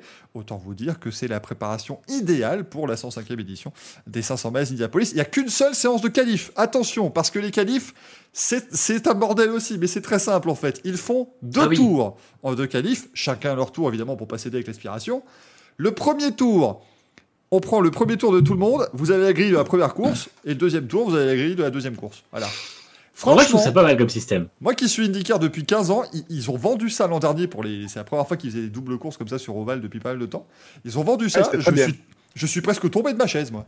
Hmm. Putain, mais, quand- mais non, mais c'est logique. Comment font-ils c'est- Là, c'est c'est logique, c'est intéressant, ça demande au pilote d'être bon sur deux tours. C'est vraiment c'est vrai. cool. Je trouve ça vraiment sympa comme. C'est comme- logique et limpide. Alors, à noter que depuis euh, presque 10 ans maintenant, ils font aussi la moyenne des deux tours en qualif. Euh, pour les autres courses sur Oval normal, entre guillemets, avec une seule course. Euh, parce que, on vous rappelle, donc le système de qualification Indianapolis, on vous fera un Racing Café spécial hein, sur comment ça se passe les, les qualifs Indianapolis. Ça va- durera la taille de la course d'ailleurs. Voilà, on devrait pouvoir tenir une heure et demie euh, facile. Mais du coup, vous avez 4 tours chronométrés, et c'est la moyenne des 4 tours. En fait, le temps total, bon, on utilise moyenne parce qu'on met la moyenne en vitesse aux États-Unis, mais c'est le temps total des 4 tours qui détermine euh, la position sur la grille. Bah là, en fait, il faisait pareil sur. Alors, il avait fait sur 4 tours à un moment, ce qui était incroyablement chiant sur certains ovales. Euh, mais par contre, maintenant, il faisait aussi sur 2 tours. Mais là, il, bah, il coupe justement la qualif en 2 tours comme ça. Tac, tac, tac, c'est plutôt euh, sympathique. Une seule séance qualif qui aura lieu, eh bien, euh, samedi. Samedi soir pour la séance qualificative. On, voilà, on vous en parlera évidemment euh, la semaine prochaine, bien sûr, de ces deux courses d'IndyCar au. Texas. Et on va d'ailleurs, euh, j'espère, euh, enfin, on va, on va d'ailleurs saluer les, les mécanos et les pilotes parce que ça va être leur quatrième course en trois semaines au total. Donc, ils vont avoir une petite pause bien méritée d'une semaine. Faut pas déconner non plus, avant d'enchaîner avec le, le, le routier Indianapolis et puis les 500 miles évidemment sur les, sur les deux dernières semaines du mois de mai. On rappelle que les 500 miles, c'est le 30 mai. Si vous voulez regarder, hein, c'est à 18h30 le départ de la course. Vraiment, Non, c'est pas avez- si vous voulez regarder, c'est quand vous regarderez. Parce quand vous faut regardez. regarder cette course. Voilà. Vraiment, s'il y, y a une course IndyCar, si vous vous dites que IndyCar c'est pas mon truc et tout ça, que vous regardez une course dans l'année, c'est celle-là. Ah Et vraiment, pour moi, c'est vraiment le truc à pas manquer. Ce que je dis souvent, moi je suis très fan de F1 et j'attends tous les grands prix, mais la course que j'attends chaque année, c'est euh, l'Indy 500. Quoi. Bah évidemment, évidemment. Si, si vous ne devez regarder qu'une seule course de sport auto sur l'année, Mm. regardez les 500 miles d'Indianapolis. À un moment C'est donné, euh, voilà. c'est c'est la, la plus grande course auto au monde. Il va y avoir 175 000 spectateurs maximum ce, ce jour-là. Ça va être complètement dingue comme d'habitude. Ça va être une ambiance quasiment bah, d'avant, euh, d'avant, euh, d'avant pandémie. On le souhaite bien évidemment. Mais voilà, ce sera le 30 mai. On aura largement le temps de vous en parler, de revenir sur plein de choses. Je vais d'ailleurs essayer de faire des petites vidéos aussi sur ma chaîne YouTube, les amis. N'hésitez pas à vous y abonner euh, où je vais évoquer justement bah, quelques petites histoires des 500 miles, comme ce voilà, comme, je ne vais pas vous donner les anecdotes tout de suite, mais il y en aura des anecdotes sympathiques, rassurez-vous, euh, voilà pour euh, vous mettre dans, l'ambiance de ce mois de mai. euh, si particulier du côté euh, d'Indianapolis, mais en tout cas, ce week-end, eh bien, nous serons euh, au Texas Motor Speedway. C'est Pietro Fittipaldi qui remplace d'ailleurs Romain Grosjean, on le rappelle, euh, sur les ovales avec la voiture numéro 51. Donc, euh, vous allez voir, ça va être plutôt euh, chouette. Regardez. Dis-nous, Gaël, parce que là, tu Le même numéro qu'il avait en Formule 1 quand il a remplacé Grosjean. C'est vrai, Oui. c'est vrai, pardon, oui, ça, Ah, pardon. Je disais le même numéro qu'il avait. euh. C'est vrai. Ouais, c'est vrai qu'il avait, il y avait aussi 51. Euh, Pietro Fittipaldi, qui lui n'est pas un rookie en IndyCar, hein, il avait déjà roulé sur, Il est- sur Oval. Euh, D'ailleurs, il disait que c'est un avantage pour eux parce que du coup, ils développent la voiture ensemble, ils bossent avec l'équipe ensemble et euh, vu qu'ils ont déjà bossé chez As ensemble, ça marche très bien apparemment. Donc, ouais, ils se connaissent c'est déjà, effectivement. hein. Ouais. Euh, puisque même avant de remplacer Romain Grosjean, il était troisième pilote de l'équipe. Enfin, voilà, il était intégré dans, euh, dans l'écurie As en Formule 1, euh, Pietro Fittipaldi. Donc effectivement, ça, ça fonctionne euh, très très bien. Un Racing Café sur Indy 500, l'émission portera bien son nom vu que le live se finira avec le café croissant le même matin. Ah bah évidemment, euh, les amis, je peux vous dire que le live de débrief... de- L'an dernier, j'ai fait un live de débrief de Indy 500 seul le lundi soir. J'étais tout seul. J'ai pas fait une pause. rien. Ça, je crois qu'il fait 2h40 le live. Donc, On viendra, on viendra te filer un coup de main si tu veux. ça pourrait être un poil long, le, le Racing Café qui suivra euh, cette 105e édition. Mais il n'y aura pas Monaco. Il y aura, il y aura l'Extreme E à Dakar le même week-end. Ah oui C'est vrai. Donc là, Là, on en l'émission parlera. Là, l'émission sera XXL, les amis. Là, là, je ne peux, je ne peux que vous promettre ça. Mais en tout cas, on vous rappelle, samedi, dimanche, l'Indica au euh, Texas. Euh, pas comme il y a 20 ans. Je n'en dirai pas plus. Si vous ne savez pas de quoi je parle, allez sur mes réseaux sociaux qui sont juste en haut. Vous pouvez voir la petite vidéo que je vous ai faite sur ce qui s'est passé le 29 avril dans l'histoire du sport auto. On va parler rallye maintenant, mesdames et messieurs. Si ça ne vous dérange pas, XXL, comme la chaîne nous dit Mister Serious Matt c'est pas une taille de vêtement XXL. je, suis pur, moi je ne comprends pas. Je vois pas de quoi vous parlez. Euh, on va parler de WRC, euh, mesdames et messieurs, avec la victoire de Sébastien Augier. En victoire, euh, c'était c'était moins une hein, pour, pour Sébastien Augier qui est allé se faire percuter, tendu. qui est allé se faire percuter par un croate en, en route ouverte. Écoutez, moi, moi, je vous avoue, quand j'ai vu ça le dimanche matin, je me suis dit, bon Dieu, qu'est-ce qui, bon Dieu, qu'est-ce qui, qu'est-ce qui nous a fait? Euh, Qu'est-ce qui s'est passé? Alors d'ailleurs, il y a eu, bon, il y a eu des lits de fuite, un peu pas mal de choses, hein, avec donc, euh, il y a quand même un rallye de suspension avec sursis. Rassurez-vous, si jamais il refait la même chose, j'espère pour lui qu'il refera quand même pas la même chose. J'ai pas l'impression que ça arrive à chaque rallye, même si je suis pas totalement euh, le rallye à fond, bien évidemment. Mais voilà, ça a donné quoi pour vous, les amis, ce premier rallye de Croatie WRC On a dit ce serait cassant, ça l'a été. ça, a cassé. ça a cassé des pneus, ça a cassé des voitures, ça a tout cassé. Euh, ce, ce week-end, ça vaut pas simple. Qu'est-ce que tu en as pensé, toi, Gaël? Euh, ben déjà, j'ai été ravi de découvrir ton pays, Michael. Euh, très beau, très beau paysage à la Croatie. J'ai dit que c'était beau. Il est beau, mon château, ben, il est pas beau. ah, il était magnifique, ce château. Moi, j'étais focalisé là-dessus. Hein. Ben, ça a très bien commencé dès la première spéciale au bout de quoi 5 km quand le leader du championnat, Kyle Rovanpera, s'est mis au tas. Donc euh, bon, ben là déjà on était plongé dans l'ambiance. Comme il faut. Hein. Euh, et après, et après ben, on a vu des, des très belles spéciales. Effectivement, euh, quasi tout le monde y est allé de sa petite faute, hein, que ce soit Neuville, Augier, euh, Tanak, Evans, tout le monde s'est un tout petit peu fait peur. Euh, Neville a maîtrisé un petit peu son sujet avant que Ogier ne, ne, passe devant suite à un problème de mauvais choix de pneus du Belge. Donc Ogier a mené le rallye jusqu'à ce dimanche où il rencontre la route du cousin euh, d'André Lautereur qui se promenait dans une BMW et qui lui refasse le parallélisme. Je, tiens à préciser, euh, j'ai passé des coups de fil, on ne connaît pas cette personne. Hein, euh, il vient pas de ma famille, je sais pas qui c'est. avant que la police, après bon, on a eu Police Academy, ils ont essayé de retenir une Yaris à deux mains comme ça. Et puis Ogier, il a dit bon, mais écoutez, vous êtes gentil, mais bon, j'ai un rallye à gagner. Donc c'était juste formidable. Euh, Ogier gagne le rallye dans la Power Stage pour 6 dixièmes mm. et Evans nous fait une petite incartade, donc ça se joue peut-être là, le rallye. Donc, euh, superbe victoire de Ogier, et surtout, euh, on a eu une armada de pilotes français, plus grande délégation de pilotes français au rallye de Croatie. Ils ont tous plus ou moins bien performé, notamment Adrien Fourmeau, première euh, dans la catégorie WRC pour M-Sport, il finit cinquième, exceptionnel. Pierre-Louis Loubet aurait pu aussi finir sixième s'il ne s'était pas sorti. Donc vraiment, les Français, là, on a vraiment des pures pépites, ça fait vraiment plaisir à voir. Euh, D'ailleurs, Adrien Fourmeau est confirmé pour le prochain rallye du Portugal chez M-Sport. Euh, et puis voilà, plus grande délégation française au, au, en Croatie, donc ça, ça fait vraiment plaisir. Euh, vraiment, ce rallye était très bien, donc moi, je serais pas contre pour le revoir sur les prochains calendriers. Joël Sigono qui dit c'était pas Loterich, le conducteur de la BMW, ou Pastor Maldonich, Maldonadic, effectivement, oui, je, le connais bien. Euh, non, mais c'était un beau rallye euh, de, de, ce que j'ai pu en voir, hein, effectivement, de beaux paysages, des belles routes cassantes aussi, ça fait, mm. ça fait plaisir, hein, on, le disait, hein, ça évoquait un petit peu parfois aussi un peu les, les spéciales comme Panzerplatte du côté du rallye d'Allemagne, euh, c'est spécial vraiment avec de l'asphalte qui est pas euh, très très bien fichu, bien évidemment. Ils, auraient dû, ils auraient dû faire il y a 15 ans ce rallye, moi quand je y allais là-bas, on évitait encore les obus, bien évidemment. C'était encore la guerre en 2005, mesdames et messieurs. La guerre qui dure 25 ans, mais c'est que pour moi. Je suis seul à moi C'était terrible. Euh, non, non, mais c'était vraiment, voilà, c'était en plus tracé dans une très très belle partie de la, Croatie. Mm. Euh, T'en as pensé quoi, toi, Manu, de, de, ce, rallye de Croatie? Euh, Pareil, hein, euh, c'était c'était un, un, joli rallye. Effectivement, quelques routes qui faisaient un peu penser aussi à certaines routes de la Catalogne avec des enchaînements très rapides, mais des légers virages que les voitures sont obligées de prendre vraiment en prenant les points de corde pour aller tout droit en fait, et qui donnent ces images un peu rebondissantes là, qui sont vraiment euh, des voitures rebondissantes qui sont super chouettes. Euh, comme prévu, effectivement, ça a beaucoup cassé, ça a cassé fort. Euh, c'est vrai que c'était voilà le fait que le rallye se joue à 6 dixièmes, c'est génial. On a vu des qualifs F1 qui se jouent à plus que ça, donc c'est assez impressionnant.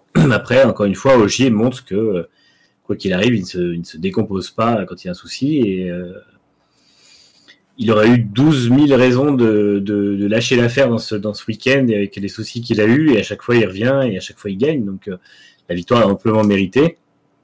Euh, il est très très fort. On sent que maintenant, avec la Yaris, il est au rendez-vous. On sent que la voiture, il a maîtrise parfaitement. Et je pense que ça va clairement être lui qui va être à battre maintenant sur la fin de saison.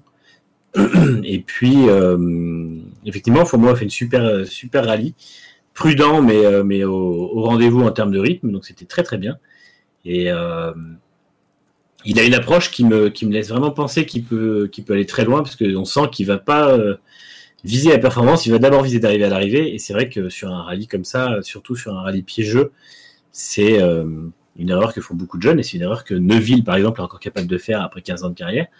Du coup, c'est vrai que c'est bien de voir justement un pilote qui, euh, qui, apprend à marcher avant de courir. Quoi. Donc, euh, ça, c'est prometteur pour lui. Et puis, mine de rien, on voit qu'il a quand même rapidement les moyens de devenir aussi celui qui peut tenir M-Sport parce qu'ils n'ont pas un, ils pas un duo de pilotes euh, titulaire en temps normal qui est pas le qui est, idéal. Donc, bah, il, est déjà au niveau de Gus Greensmith au championnat. Bah, c'est ça. Il a fait un rallye en WRC. Hein, c'est ça. voilà, c'est impressionnant. Ouais.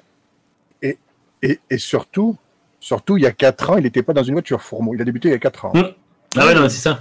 Avec l'initiative est... Rallye Jeune de la FFSA, on ne ouais. peut que saluer, bien sûr, à laquelle j'ai participé, messieurs. Le moment peut-être oh. venu de l'anecdote de Michael. Oh Eh, ben ouais, ah. j'étais au, j'étais au mondial de l'auto. Et puis je déambule et je vois, tiens, opération Rallye Jeune. Et je voyais qu'il restait, bah, j'étais euh, à l'avant-dernière année où je pouvais le faire. Donc je l'ai fait. J'ai fait le parcours avec la petite Fiesta. Hein, voilà. J'ai pas été rappelé, bizarrement, mais, euh, mais. J'ai participé au Mais peut-être peut que t'as donné, as fait une erreur dans le numéro que t'as donné, peut-être, non? Ah, J'étais à ça d'être le prochain Sébastien Auger, tu me dis ou quoi là? C'est pas possible. T'avais juste changé de prénom, par contre. Euh, Sébastien Duforest, ça aurait été mieux. Oui, parce qu'Adrien Fourbeau, ça se trouve, c'est juste pour ça qu'il sera jamais champion du monde. Ce serait terrible. Je ferai que deuxième parce qu'il s'appelle pas Sébastien. Euh, Mais ouais, non, mais c'était sympa, j'ai vu ça. écoutez, voilà. Donc sur le parking du, du parc des expos, là, comme ça, on avec des cônes partout, là, tac, tac, tac, tac, tac. Et puis voilà, je crois que j'ai tapé un cône. Je suis désolé, hein, d'ailleurs, à l'organisation de Rallye Jeune pour les euh, dégâts matériels que j'ai pu causer. Euh, vas-y Manu, parce que moi je t'ai euh, coupé pour raconter cette anecdote absolument non, non, mais écoute, intéressante. ça valait totalement le coup, c'était vraiment le plus intéressant ce que je disais.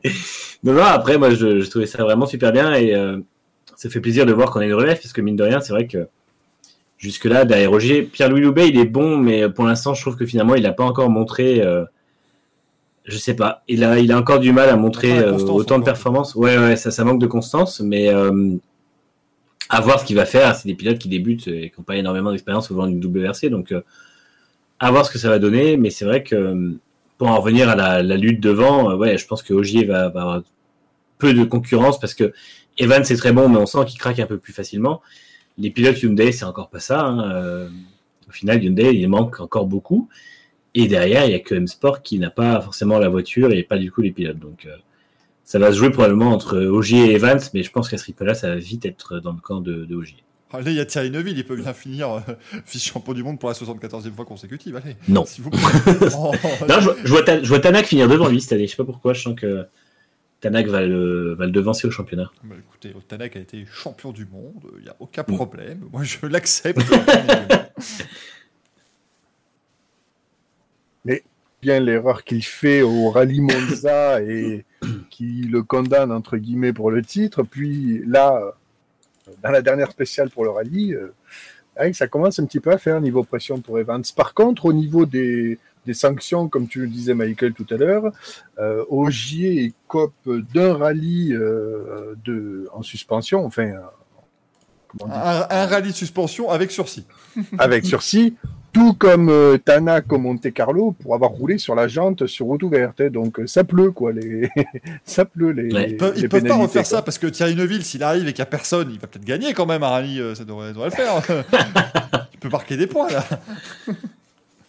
Moi, je Bah, faudrait qu'il arrive, à- faudrait qu'il arrive à la fin du rallye, quoi. je veux- je veux qu'il gagne un titre à la, à la quasiment démonie en 94. euh, Qu'on profite quand Schumacher manque 12 courses. Allez, ça pourrait être chouette. Il sera totalement mérité, bien sûr, euh, Bien sûr. ce titre. Mais, euh, mais voilà, on a, eu, en, plus, on parle en mal de Thierry Neuville, il fait troisième il est deuxième du championnat pour l'instant. Deuxième du championnat à 8 points de Sébastien Ogier, alors qu'il est avec un tout nouveau, euh, comment, euh, euh, copilote, euh, la personne de Martin Weidag, donc euh, vraiment, euh, voilà, hein, ça, ça, ça pose quand même pas mal pour l'instant. Chez eux, Elvin Evans est troisième devant Tanak, Calais, Rovanpera, euh, Craig Breen sixième devant Katsuta, et puis Adrien Fourmeau huitième du championnat, alors qu'il a fait un rallye en double versé pour l'instant. Donc c'est quand même assez, assez probant, bien évidemment. On a Gus Greensmith qui est neuvième du championnat devant Danny Sordo. On a Solberg douzième, bien sûr, mais c'est pas Peter, bien sûr, c'est le, le fiston, Oliver Solberg, qui avait fait le rallye de Suède.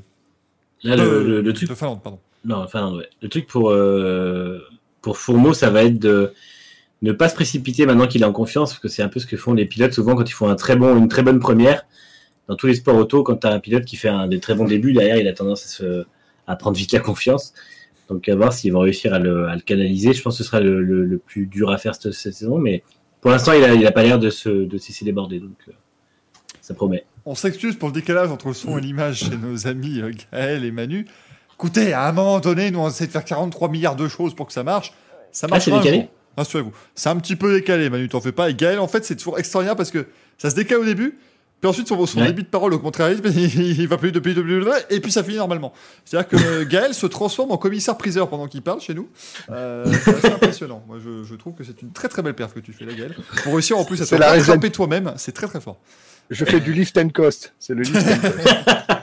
Bon alors en fait ce qu'on vous a pas dit c'est que euh, voilà euh, moi je veux l'annoncer maintenant bravo Manu car tu as décroché un rôle dans une telenovela de très très bas étage qui sera diffusée sur euh, sur France et donc eh ben, il se prépare justement en étant complètement par accord et donc ça ça fait Ouais. plaisir. D'ailleurs, je, tourne, je tournerai ce- ce- cette série sur Skype, comme ça j'aurai déjà le décalage. Exactement. Et voilà et là on va nous sortir Skype et là vous allez nous dire mais bon Dieu ça fait 17 ans que je peux utiliser Skype. Eh ben, on fait ce qu'on peut. C'est- plus solide que le reste. donc. Voilà, c'est dans les premiers à se dire attendez, on va faire un truc pour les streamers, comme ça on pourra mettre des images et tout, ça va être formidable. Et ben voilà, comme quoi ça va fonctionner.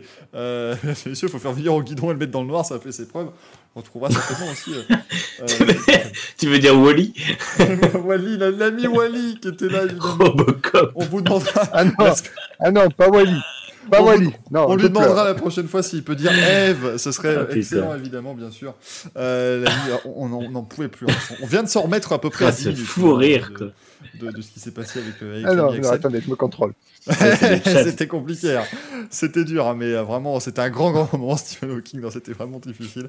Euh, on continue le, le- le rallye et bien avec le rallye euh, du Portugal qui aura lieu du 20 au 23 mai. Oui, vous le sentez venir, le week-end bien chargé, hein, bien sûr, avec la F1 aussi à Monaco, bien sûr. On sera là pour vous en parler, bien évidemment, les amis, dans le Racing Café. On vient de parler de Monaco, quelle belle transition, puisqu'on va euh, parler rapidement, on va évoquer rapidement, euh, les amis, le, le Grand Prix de Monaco historique euh, qu'on a, euh, qu'on a vécu. On me demande si ça Portimao aussi le rallye. Ouais, ouais.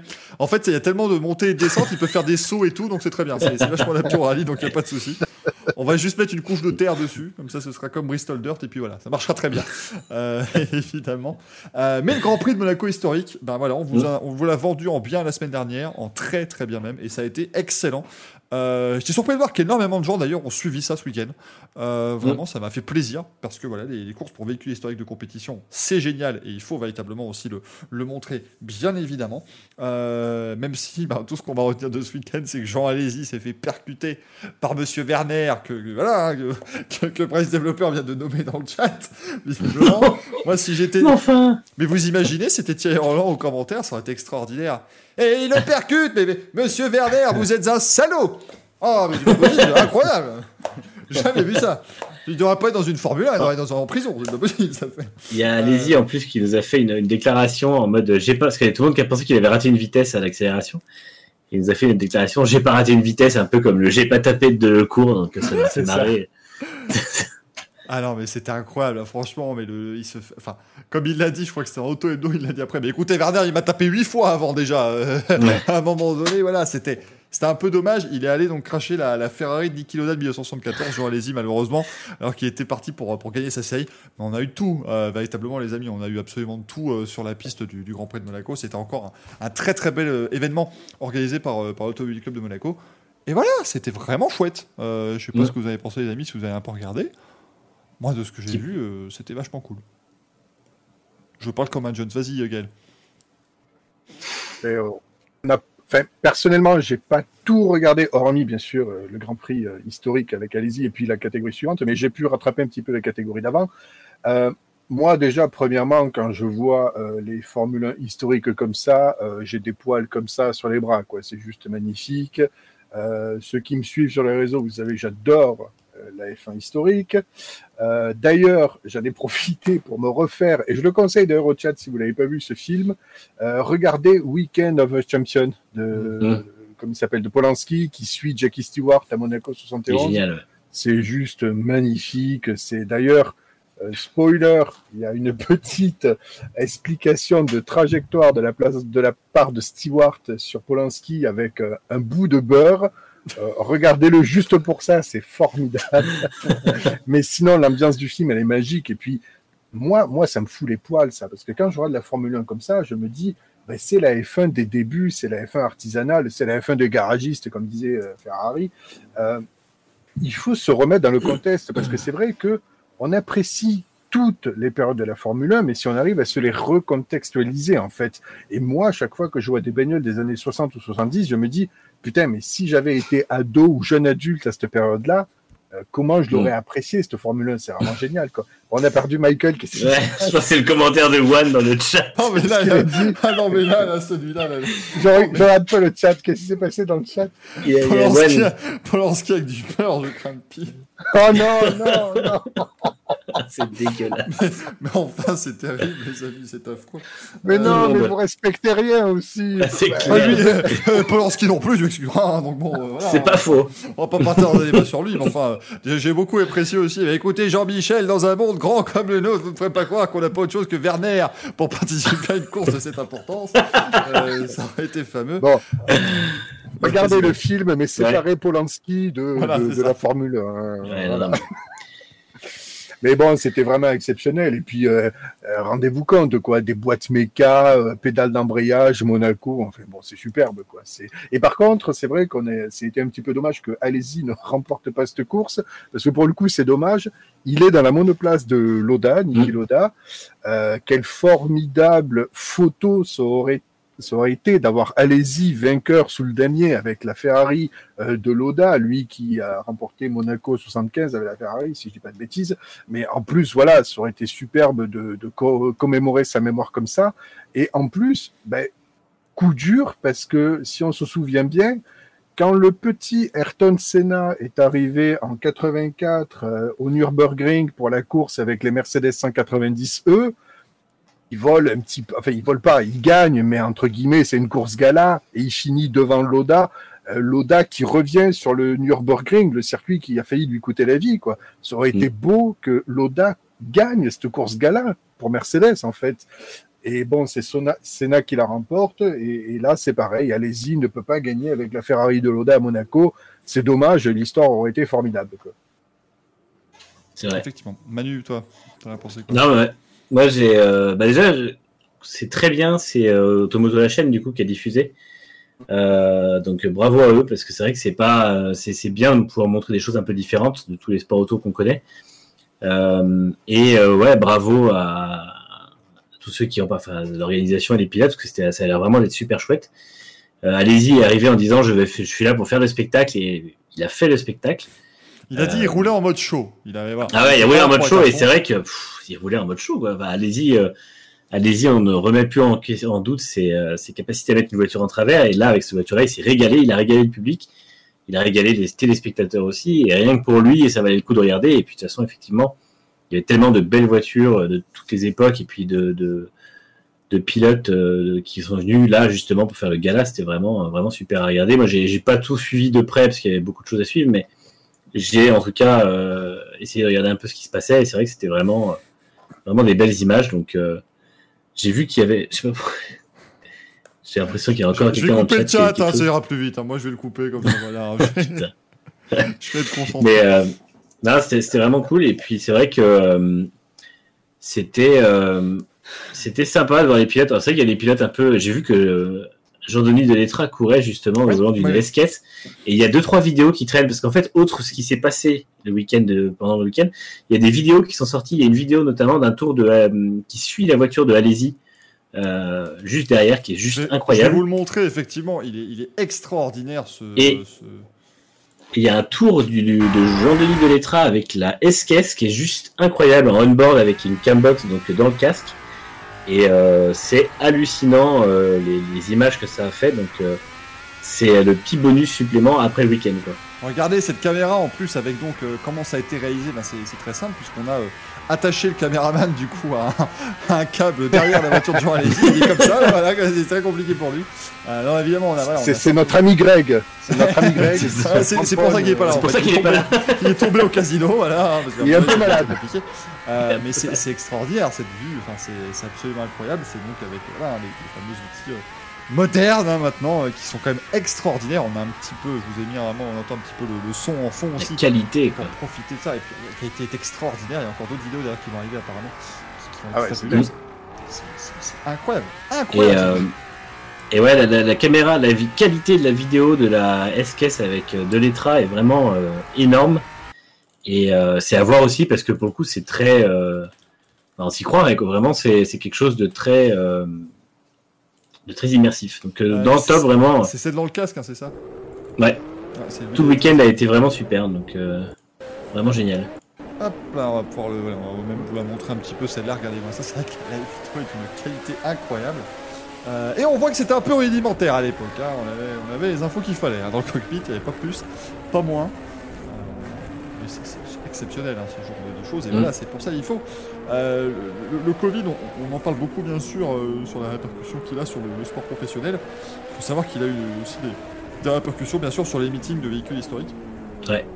Pas forcément bien sûr sur les personnes qui peuvent s'offrir ce genre de bijoux euh, et les faire rouler, mais surtout bah, sur les organisateurs d'événements.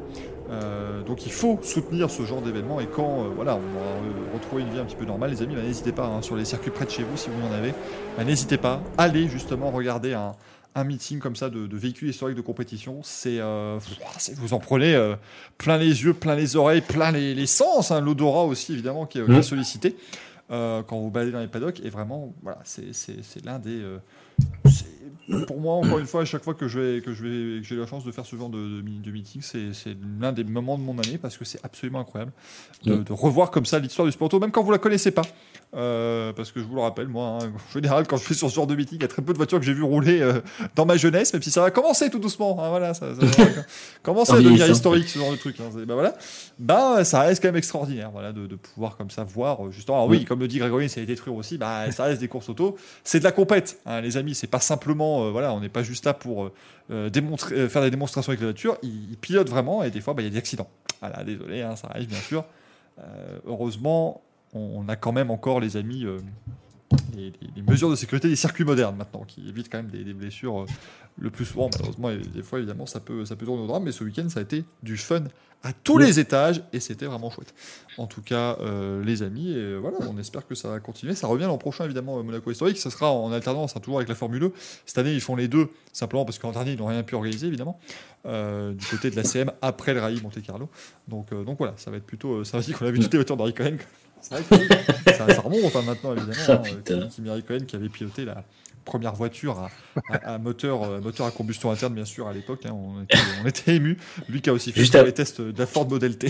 juste, juste après. Juste après avoir co-inventé la roue avec Valentino Rossi. Bien sûr, bien sûr, c'est un grand moment, ça évidemment. Moi, je me rappelle de ces, ces premiers Jeux Olympiques de, de l'ère moderne à Athènes, bien sûr, en, en 1896, et cette lutte dans, dans l'épreuve de char à la fin de, la- à la fin de ces Jeux, c'était un grand moment, un, un grand Oh, moment à vivre, bien évidemment. Bon.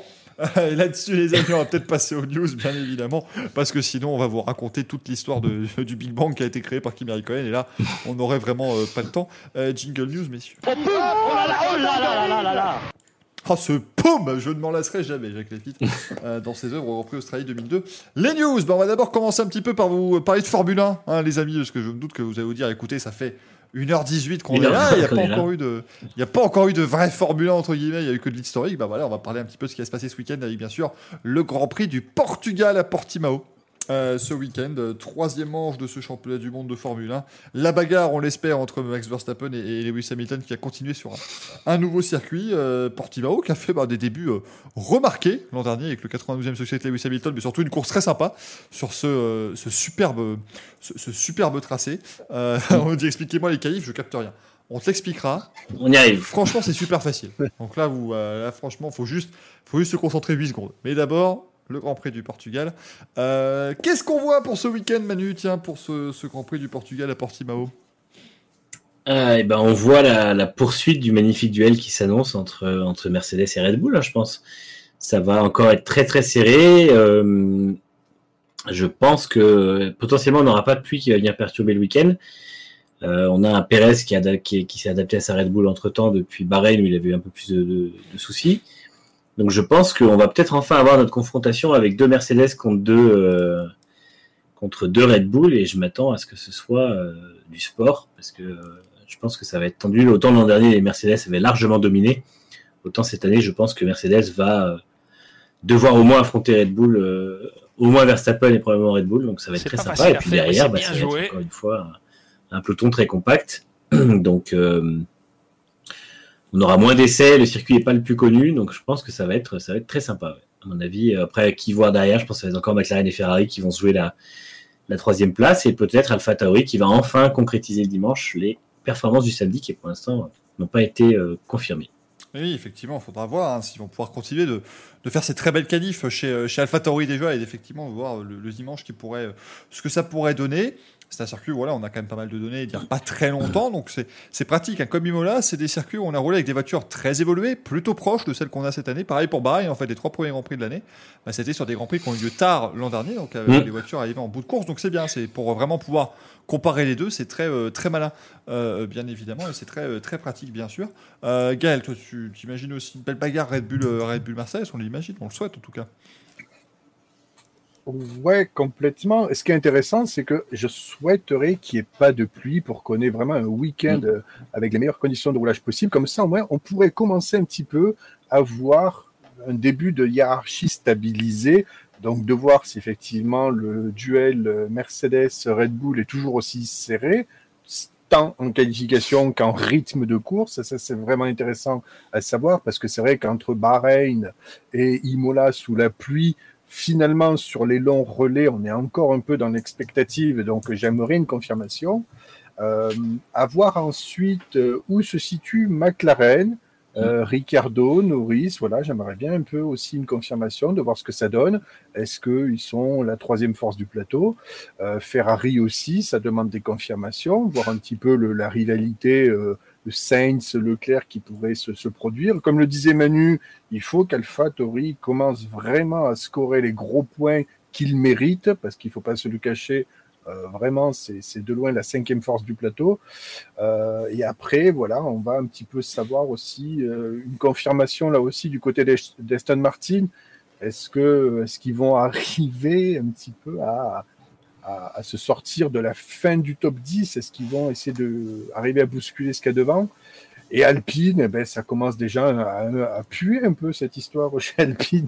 Non, je suis Donc, pas, je suis euh, pas d'accord, Gaël, sur Aston Martin. Je te trouve euh, violent parce que Vettel il a totalement bousculé ce qui était devant lui à Bahreïn. Alors, et, et vraiment, euh, c'est bien fait pour moi. Il y a une petite statistique qui est sortie et qui est assez violente pour Vettel. Il va devoir mettre fin à une statistique assez moche. Ça fait 15 Grands Prix qu'il termine en dehors du top 10.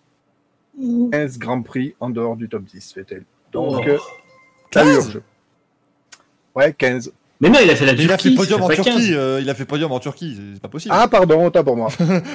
Alors, les. 15... Ah oui, autant pour moi. Pardon, pardon. Ah. J'avais peur. Par Pardon. contre, est-ce que ça fait pas 15 courses en dehors de la Q3 en revanche? Ça, c'est possible. Euh, ça, c'est possible. Alors, c'est déjà plus probable, ouais, effectivement. C'est- ah, Ce qui fait beaucoup, hein, cela dit. Oui, ouais, ça, Par contre- c'est- beaucoup, c'est sûr. Justement, je voulais rebondir sur Aston Martin. Euh, je pense que en fait, Aston Martin, j'ai j'ai regardé un peu les chronos, les écarts et tout ça. Je crois qu'à la fois, ils ont moins progressé que certains de leurs concurrents du, du peloton, de type euh, McLaren, Ferrari.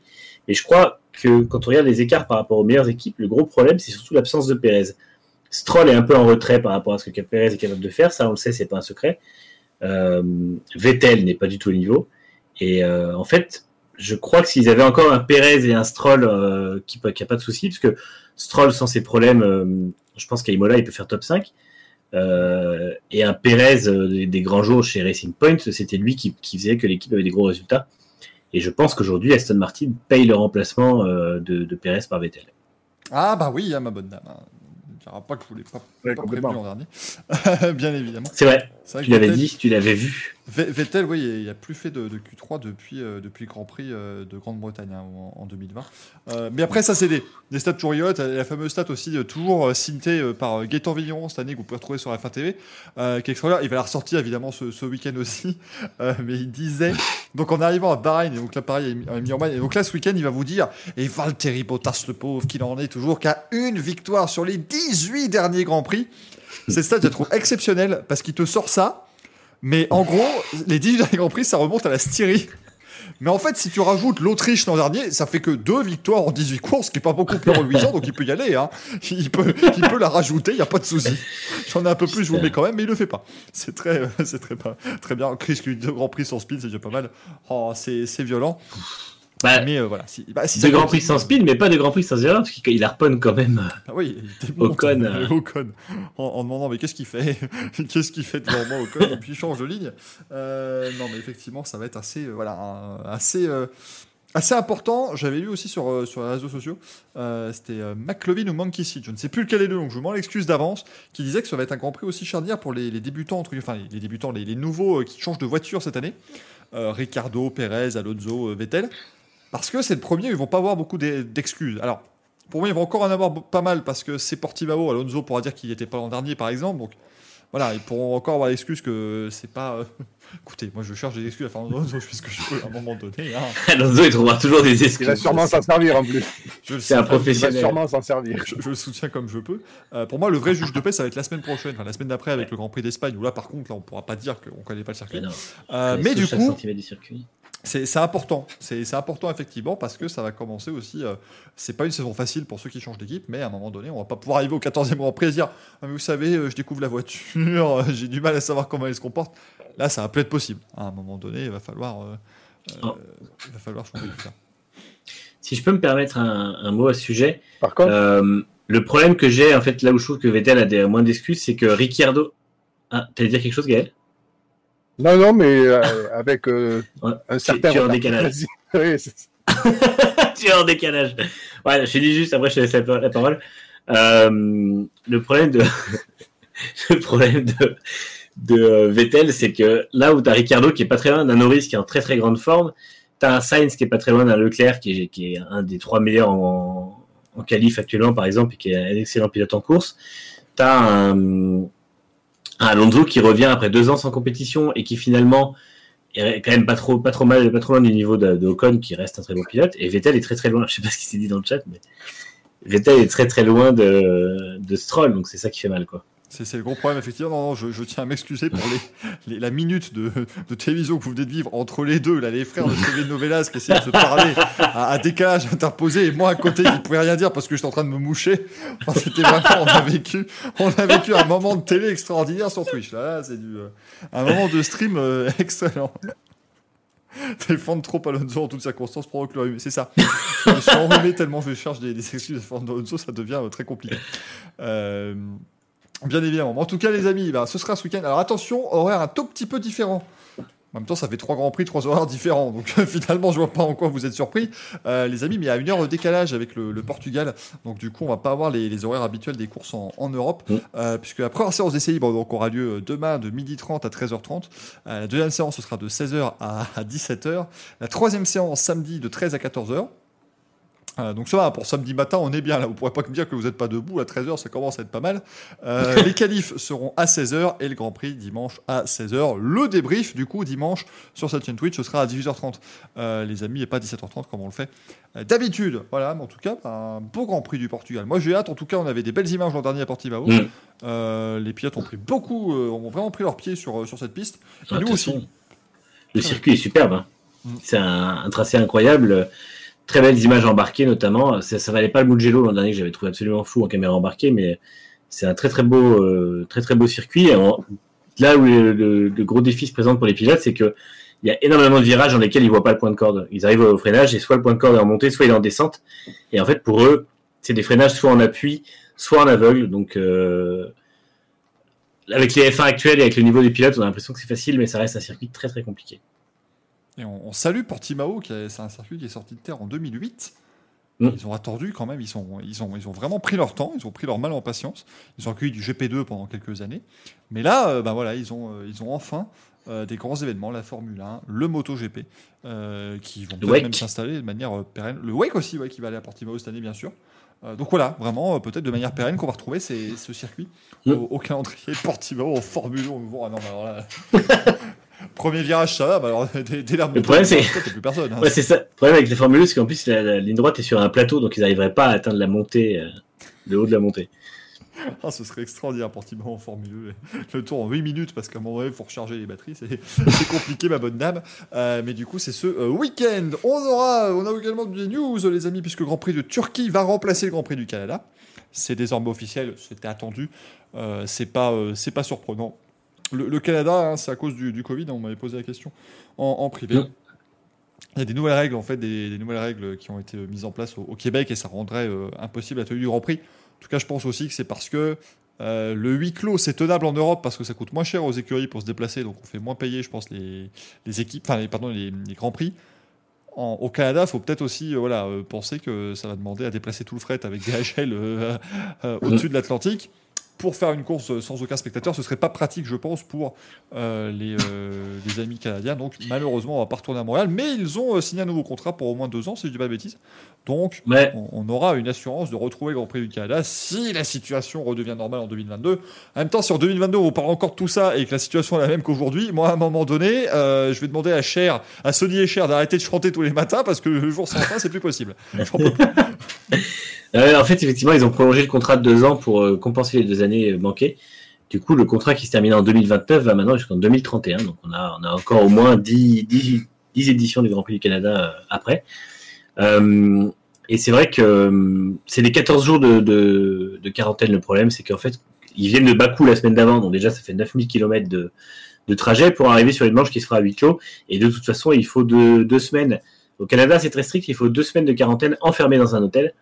Euh, ce qui ne se fait pas, euh, ce qui est impossible à faire. Et le paddock a beau être une bulle, Montréal ne veut pas laisser le paddock euh, proche des, bénévoles qui eux sont à peu près 1000 et qui de toute façon risqueraient du coup de croiser des gens contaminés et de contaminer. Donc ils préfèrent pas, prendre le risque. Et même si tout rouvre deux semaines plus tard, ils n'ont pas, fait de dérogation. Et on, est en plus sur une presqu'île, enfin voilà, on est proche de la ville, hein, euh, c'est même des routes publiques euh, à certains moments, donc voilà, c'est effectivement pas, euh, pas malin. Mais du coup, le- donc la Turquie qui se tiendra au même jour, enfin, au jour prévu du Grand Prix du Canada, très pratique, il passe de 9000 km à, à peu près quoi, euh, 35 km à un pont peut-être, 300 mètres.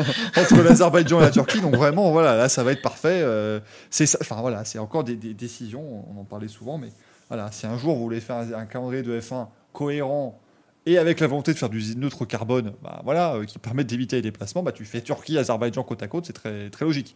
Ça me semblerait. euh, Surtout pas Azerbaïdjan, Canada. Quoi. Non, parce que le, le triple header qu'il voulait faire avec Azerbaïdjan, Canada, France, euh, celui-là quand même, il était grand. hein. Euh, Ouais. C'était une très très grande idée. Euh, bon, alors les qualifs sprint, parce que bon, ouais, alors, écoutez, on va, sortir le paperboard. hein, voilà, je sors mon, je sors mon, mon- mon carnet parce que les gens n'ont visiblement rien compris. Bon. Euh, je, je récupère mon, mon stylo. Alors, les amis, cette émission c'est incroyable. Vas-y, Père Castor, raconte-nous une histoire. Non, mais donc, c'est officiel, on aura sur trois grands prix, on ne sait pas encore lesquels, mais on aura sur trois grands prix euh, les qualifications sprint qui seront des courses. Voilà, donc déjà à partir de ce moment-là, bien sûr, les gens vous allez me dire dans le chat que vous comprenez rien. Bah oui, mais aussi, voilà, si, si, si c'est compliqué avec les, les termes. Non, mais en gros, euh, le format va être très simple. On aura une séance de 60 minutes le vendredi, séance d'essai libre. Ça, jusque-là, ça change pas d'habitude, ce sera même ça. Le vendredi après-midi, il y aura la séance de qualification. Q1, Q2, Q3. C'est comme le samedi actuellement, sauf que ce sera le vendredi. Donc jusque-là, c'est pas compliqué. La grille qu'on aura là, ce sera une grille qui, sera utilisée pour la qualif sprint du samedi. Mais le samedi, vous aurez d'abord les essais libres 2 de 60 minutes. Premier truc, beaucoup de gens disent Oh, une séance d'essai après les qualifs, euh, quel intérêt? Écoutez, euh, pendant euh, 40 ans, on a eu le warm-up, ça a gêné personne. Dites-vous que c'est le retour du warm-up. Voilà, y a pas de, y a- c'est c'est pas gênant en soi, sans essayer. Surtout, ça permet que la première séance soit euh, destinée plutôt à optimiser les voitures pour le tour qualif et la deuxième à plus les mettre en condition pour, le tour, pour la course, les courses, sachant que toutefois il y a un parc fermé qui fait qu'ils n'auront pas non plus liberté totale sur les réglages. Voilà, c'est parc fermé à partir du vendredi après-midi euh, des qualifs. Donc voilà, c'est c'est comme maintenant, les qualifs euh, font le début du, du parc fermé. Les essais bredons, donc le samedi, 60 minutes, ça change pas. Donc il y aura plus que deux séances et pas trois. Ça, c'est la, petite, euh, la petite chose qui change. Samedi après-midi, on fait une course de 100 km. Course qui s'appellera la qualification sprint. Le résultat de cette course de 100 km, c'est la grille de départ du Grand Prix de 300 km le lendemain, le dimanche, pareil que d'habitude. Voilà. Les trois premiers marqueront des points, 3 points pour le premier, 2 points pour le deuxième, 1 point pour le troisième. Honnêtement, je sais qu'on râle souvent pour le fait de râler, c'est d'une limpidité et d'une simplicité sans nom.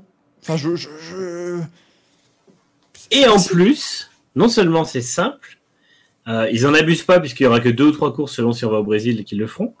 Et en plus, on aura quand même quelque chose que les gens réclament depuis des années maintenant, c'est le retour d'une course sans arrêt obligatoire avec la notion de sprint.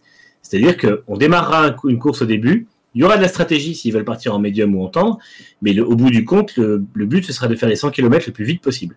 Il n'y aura pas d'économie d'essence, il n'y aura pas d'économie de pneus, il n'y aura pas grand-chose. Si le mec veut faire un arrêt de moins, euh, enfin un arrêt de plus en étant en tendre, et ben il fera qu'il se prenne son avance en tête, comme ça se faisait avant. Et en fait, c'est des trucs que les gens réclament depuis longtemps. Donc, euh, laissons au moins la chance à cette course de voir comment ça se passe. Si c'est nul, et ben dans ces cas-là, il faudra que tout le monde la condamne et que la F1 admette qu'elle a fait une erreur et qu'on n'en parle plus. Mais pour l'instant, laissons une chance, ça peut être super sympa. Alors on nous dit, bon, pas d'économie de pneus. Ça dépend, parce que si la course fait euh, 100 km, 100 km avec des softs, c'est dur. hein. Euh, Justement, ça peut, ça peut vouloir dire que si tu prends deux trains de soft pour la course, tu décides de faire un arrêt, auquel cas ça devient un sprint et tu dois rouler plus vite et prendre le temps nécessaire à euh, euh, l'avance nécessaire pour avoir un arrêt. Et si tu as un deuxième train de soft derrière, ça se, deux trains de soft versus un, un train de médium qui sera ou un train de hard selon, ça, se fait largement de, rouler plus vite. Après, il faut voir avec les différents trains de pneus, parce que pour l'instant, moi j'ai lu, j'étais un peu choqué, on, arriverait avec seulement deux trains de pneus pour la course. Euh, là, je suis un peu dubitatif, dans le sens où la volonté, c'est de remettre, voilà, hein, de, mettre comme ça, euh, remettre du côté imprévisible, tout ça. Mais si le lendemain, vous bloquez tout le monde en un arrêt, côté imprévisible, il sort un peu par la fenêtre, hein, vous m'excuserez, mais euh, même si, enfin voilà, ça me paraît un peu, un peu plus compliqué euh, pour voir ce que, ce que ça donnerait.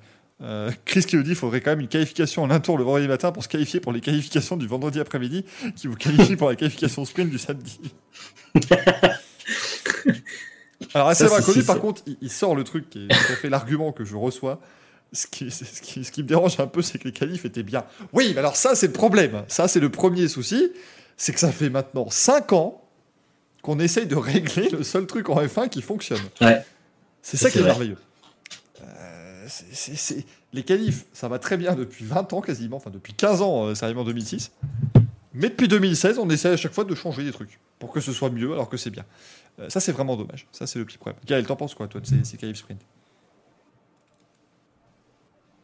Hmm, alors, certains l'ont vu, j'ai un petit peu râlé sur le produit, et j'ai envie de lui laisser sa chance, même si effectivement la qualif sprint déterminera le poleman. Donc pour les statistiques, le poleman ce sera celui qui aura gagné cette qualif sprint et non pas celui du vendredi.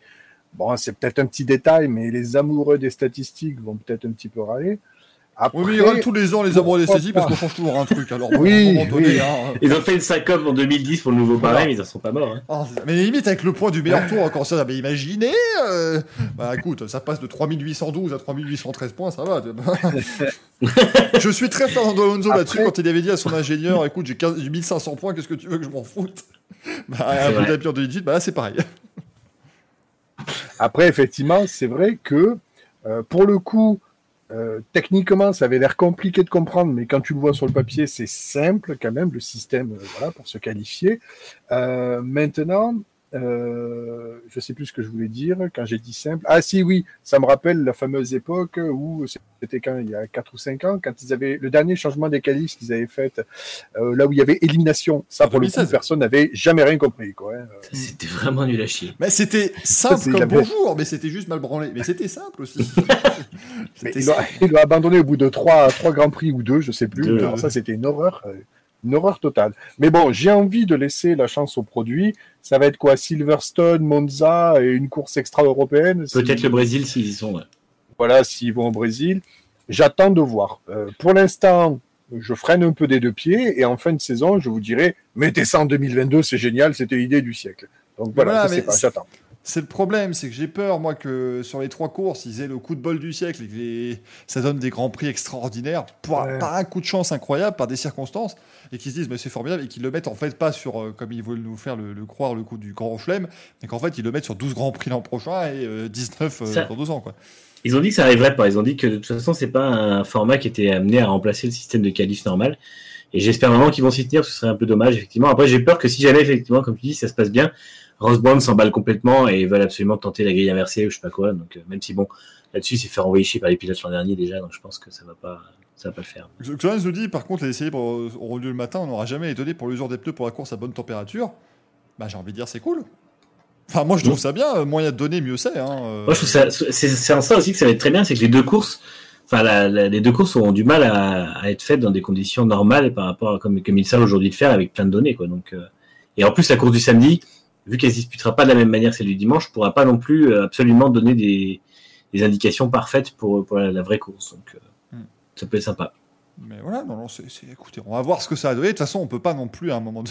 On peut faire une power stage de dimension peut-être. Et il y a, il y a Xoan il y a Xoan dans le chat qui dit que ça serait bien s'il y a des cartons au départ, mais ça va coûter un bras. La FIA prévoit un budget de 500 000 dollars à donner aux équipes pour compenser les, les pertes de d'argent euh, de ces éventuelles courses. Chez As, on a vu qu'on avait Mazepin, on a signé les deux mains. On dit bah écoutez, voilà. ils ont déjà, ils ont déjà donné l'ordre de virement à la FIA eux, pour, pour les 500 000 dollars. Ils ont déjà prévu une date et tout. c'est déjà voilà, ils sont. Gunther, il, il a téléphoné à Gina, ça fait I know, Gene, but uh, we have 500,000, it's good. Et puis voilà. Euh, euh, il a parlé, I know, but I can't carry. Know, it was Doing my best here. Hein. I'm doing my best. Et puis vous, vous aurez ça dans Drive to I know, Survive Gene. 4, vous aurez, vous aurez Gunther qui dira Ah, it's it's a bit shit. Ah voilà. Voilà, ce sera encore un grand moment et on, on en fera les, les choux gras des réseaux sociaux comme d'habitude.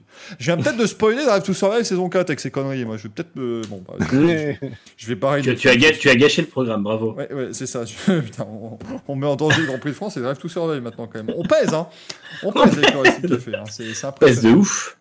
C'est c'est impressionnant, mesdames et messieurs. En tout cas, voilà, pour, euh, pour la Formule 1, ce week-end, on aura également eh bien, du Moto Grand Prix. Ah, vas-y, excuse-moi. Est-ce qu'on ferait pas nos pronostics habituels euh, Tout à fait, mais oui, oui, tout à fait, c'est une très bonne idée. Oui, mais moi, j'aime pas me ridiculiser. Enfin, Mais moi, moi, je le fais chaque Pas- semaine, donc maintenant je suis prêt. pas plus qu'il n'en faut, mais euh, là, en tout cas, bon. mais c'est vrai, euh, vas-y, Manu, justement. Donc, on rappelle pôle et podium, s'il vous plaît bien, messieurs. Alors, Paul, je vois Hamilton. Victoire, je vois. Enfin, podium, je vois Verstappen. Hamilton, Perez. Bien. Euh, Gaël. Merci Gaël. Qui... Ah oui, non, mais non, Ah oublié tentait, j'ai oublié tentait une nommée là aussi, excusez-moi. J'avais oublié. J'arrive, je suis. Et- Ici TV Novella, ici TV Novella. Euh, donc, la pole, euh, la pole, je dirais Verstappen, même si ça me ferait beaucoup rire que Bottas la décroche. Mais bon, allez, Verstappen, je joue la sécurité. Euh, pour la course, on va dire quelque chose de totalement what the fuck. Allez, je verrais bien une McLaren sur le podium, mais je vais dire du coup Verstappen, Hamilton, Ricardo. Hmm, pas mal, pas mal. Euh, moi, je vais mettre Hamilton en pôle et vainqueur devant Verstappen. Et Pérez, je veux y croire. Pérez, enfin sur un podium avec cette Red Bull. Enfin bon, on est qu'au troisième Grand Prix. Alors Nico qui nous demande est-ce qu'on peut avoir un tableau récapitulatif des pronos précédents pour voir si c'était bon? Il ne l'était pas. C'est- voilà, hein, pour, faire la version courte, voilà, hein, parce qu'on va pas augmenter encore la durée de ce, Racing Café. Euh, ce week-end, donc le, MotoGP qui sera RS de la Frontera, c'était lieu de la première victoire de Fabio Quartararo l'an dernier, donc ça fait plaisir. Enfin, des deux premières d'ailleurs, puisqu'il a remporté les deux Grands Prix qui étaient organisés euh, là-bas. Ça va être un bon Grand Prix, je pense, hein, encore une fois, ce, week-end à Rérez. hein, euh, toujours un, circuit euh, sympathique. Euh, et on a aussi eu la bonne nouvelle, enfin la nouvelle en tout cas qui fait chaud au cœur, c'est que la femme de Fausto Gresini, le regretté Fausto Gresini, va prendre la tête de l'équipe maintenant. Donc le Gresini Racing va continuer. Donc ça, ça fait vraiment plaisir, euh, bien sûr, puisqu'on rappelle Fausto Gresini qui est décédé euh, euh, à l'âge de, de 60 ans des suites du, du Covid. Et donc, eh ben voilà, l'équipe Gresini Racing va continuer. Et ça fait vraiment plaisir. Et c'était la très très bonne nouvelle vraiment, de, de cette semaine. Ses fils seront, seront dans l'équipe aussi et du coup ils devraient annoncer dans pas très longtemps le constructeur avec lequel ils vont re- repasser en statut privé puisqu'ils arrêtent leur collaboration en tant qu'équipe officielle à Aprilia en fin de saison. Par contre, la, euh, la très mauvaise nouvelle, c'est euh, ce, ce pantalon de Fabio Quartararo que je vous montre maintenant là sur sur euh, sur l'écran. Qu'est-ce que je, je- ben, je- là c'est C'est terrible, des ose, images hein. terribles. ça ça ose, mais il y a des choses qu'on n'aimerait pas voir, hein, bien sûr, dans le dans le sport dans le sport professionnel. Et ce pantalon en fait en fait partie très clairement les, Et les amis. Je sais pas si tu as vu aussi Michael dans les news MotoGP, il y a une nouvelle équipe l'an prochain qui est la VR46 qui va arriver et euh, ils seront sponsorisés par notre sponsor Aramco. Oui, qui, mais euh, oui, qui alors va donc quitter le Racing Café, je Euh, pense. ouais. Non, non, non, non, non, c'est non, non. dans, les, dans les coulisses, bien sûr. Et je vous présenterai l'émission assis sur une voiture, enfin sur une moto, pardon, de l'équipe euh, VR46, comme l'avait fait euh, Greg sur la sur la, la Ducati de Luca Marini. Je vais donc faire pareil euh, pendant pendant toute la saison avec la moto Aramco. Effectivement, l'équipe de Venture aussi. Bah, écoutez, voilà. Euh, on, on attendait, c'était plus une question de savoir quand est-ce qu'ils allaient monter, Ouais. euh, plutôt que, que savoir s'ils allaient le faire. On ne sait pas encore quelle machine, par contre. On a, euh, on Mais pas encore ils ont fait la présentation a été faite avec une Yamaha le montage parce qu'il y a un montage à la livrée. Du coup, la question que- c'est de savoir est-ce que c'est- ils ont pris une moto au pif ou est-ce qu'ils prévoient monter avec des Yamaha, je sais pas. C'est savoir parce que Yamaha, je suis pas sûr qu'ils aient envie de faire une deuxième équipe satellite. Il y a Suzuki qui cherche une équipe satellite depuis des années maintenant. Euh, ça pourrait être Gresini aussi, hein, bien entendu. Euh, donc faudrait, faudrait voir. Faudrait voir ce que, Ouais. ce que ça a donné, euh, bien sûr, pour, pour l'équipe de, de Valentino Rossi. J'avais lu un commentaire que j'avais trouvé hilarant. qui disait, en gros, voilà, quelqu'un a du mal lire en fait, et il a cru que Rossi allait piloter dans sa propre équipe. Et il avait écrit ah, il serait peut-être temps euh, qu'il laisse sa place aux jeunes, euh, c'est bon euh, qu'il fasse quelque chose pour eux. Et il y en a qui ont répondu écoute, les jeunes, ils leur offrent des, des places en moto depuis 15 ans. Alors c'est bon, je pense que ça. Il a, il a aujourd'hui quasiment un quart de la grille euh, qui est passé par son académie. C'est ça. C'est ça, un jour, il, pourra, il, il fera mieux que Red Bull et euh, il fera mieux que Red Bull avec, euh, avec la Formule 1. Et maintenant, voilà, il se plaigne. Alors on demande Aprilia pas. Non, non, Aprilia, normalement, va rester, mais va devenir une véritable équipe d'usine. Euh, Mm. Parce que ça n'est pas encore le cas. Si vous regardez, quand Aprilia termine bien, bon, c'est rare, mais il, il joue le- la place de meilleur privé, meilleur indépendant. Euh, parce que officiellement c'est encore une équipe indépendante puisque c'est Gresini mais euh, non non Aprilia va venir justement en full, euh, full usine l'an prochain et Gresini eux bah, ils vont continuer avec une autre équipe après je trouve que ça commence à faire beaucoup parce que si tu mets Gresini euh, vers 46 on peut monter à des grilles quasiment à 20, euh, 24 si je dis pas de bêtises voire 26 Ouais. Euh, Bon, pour moi, il y aura un constructeur qui va avoir une- enfin, un autre constructeur que Ducati qui aura six motos, soit Suzuki, soit Yamaha, qui aura. Bah, Suzuki pourrait avoir par exemple la VR46 et Grésini en deuxième et troisième équipe. Donc, euh, je pense après la VR46, à mon avis, c'est une nouvelle équipe, ils auront des motos un peu plus anciennes. Donc pourquoi pas euh, donner euh, une moto d'usine à, Grés- à Grésini par exemple, et puis une, une ancienne moto à Grésini et deux autres motos plus vieilles à VR46. Ça se fait dans tous les cas. C'est vrai que du coup la grille sera vraiment énorme par contre. tu, tu peux, tu peux imaginer aussi peut-être un, un- une moto, ouais, une moto récente au moins pour VR46, parce que je pense qu'avec l'aura de Valentino Rossi, on aura peut-être envie de, de, de- de rassurer euh, et de, potentiellement donner à un pilote euh, la, la possibilité d'être pas mal. Euh, à voir, parce que ça peut aussi voilà, faire que Luca Marini bascule chez les VR46, ça peut donner à Vintia aussi l'opportunité d'avoir d'autres euh, pilotes. On, on verra un petit peu ce que ça va donner, hein, bien sûr, mais c'est vrai que imaginer une grille de MotoGP qui monterait à 26 motos. Alors que euh, on a vécu les années où, euh, en gros, ils étaient 16. Les Euh, années c'est- CRT. Il y avait, ah, avant le CRT, avant le CRT, il y Oui, avait avant des CRT, années oui, pardon. Oui. où selon les chutes en essai, on pouvait avoir Mm. l'intégralité de la grille qui finissait dans les points. Euh, avant le départ, donc c'était compliqué. C'était très très compliqué. Euh, puis les CRT, les Open, tout ça sont arrivés, et puis maintenant, voilà, on est maintenant à une ère du MotoGP qui est euh, beaucoup plus réjouissante. Ce week-end aussi, les amis, on aura du wake avec les 6 heures de Spa-Francorchamps qui ouvriront donc la, la saison. On a eu le prologue ce week-end, et alors Gaël, bon, enfin, on va pas essayer de le vendre tout de suite à nos, amis euh, auditeurs quand même. On va pas les prendre pour des lapins de six semaines. Mais une LMP2 va gagner ce week-end. le mec totalement l'inverse de ce qu'il dit. Euh, mais euh, mais les, les, les LMP2 qui sont dans le rythme face aux hypercars. En tout cas, l'hypercar de chez Toyota. Parce que bon, la, la LMP1 de, de- de- d'Alpine, on pouvait un petit peu s'en douter. Mais donc, bon, ça, il y a un petit peu de fronde avec ce qui s'est passé au, prologue. T'en penses quoi, toi, Gaël? Parce que est-ce que, est-ce que, est-ce que Toyota est en train de vraiment euh, en Alors- mettre, en garder énormément sous le pied, ou alors est-ce qu'ils auraient vraiment des soucis avec leur, ça. leur, leur hypercar Beaucoup ont, beaucoup ont pensé en fait que Toyota euh, jouait le bluff pour essayer d'avoir une BOP euh, plus favorable pour eux. Et en fait, c'est pas si simple parce que euh, ils sont encore un peu en train d'essayer d'ajuster euh, les derniers réglages sur euh, leur nouveau proto parce qu'ils bien qu'ils aient roulé en essai Toyota, ben, c'est encore un peu vert hein, au niveau du proto parce que les LMP2, eux, c'est bon, hein, ils sont rodés, ça marche. Et en plus, euh, là, les équipes les connaissent bien, les LMP2. Euh, donc les Oreca 07, ça marche fort et plutôt bien. Euh, D'ailleurs, il était prévu au début qu'ils brident euh, les, enfin qu'ils brident, qu'ils installent un kit low drag type Le Mans au LMP2 pour essayer de les décharger et puis ils sont revenus sur cette euh, décision. Donc les LMP2 vont pouvoir se mouvoir tranquillement comme avant sur tous les circuits. Et c'est vrai que le meilleur temps absolu du prologue a été signé par une LMP2, euh, celle du G-Drive Racing 204.1, alors que la meilleure Toyota a fait 204.6 ou 0.4 de tête, je crois. Donc il y a un petit différentiel encore.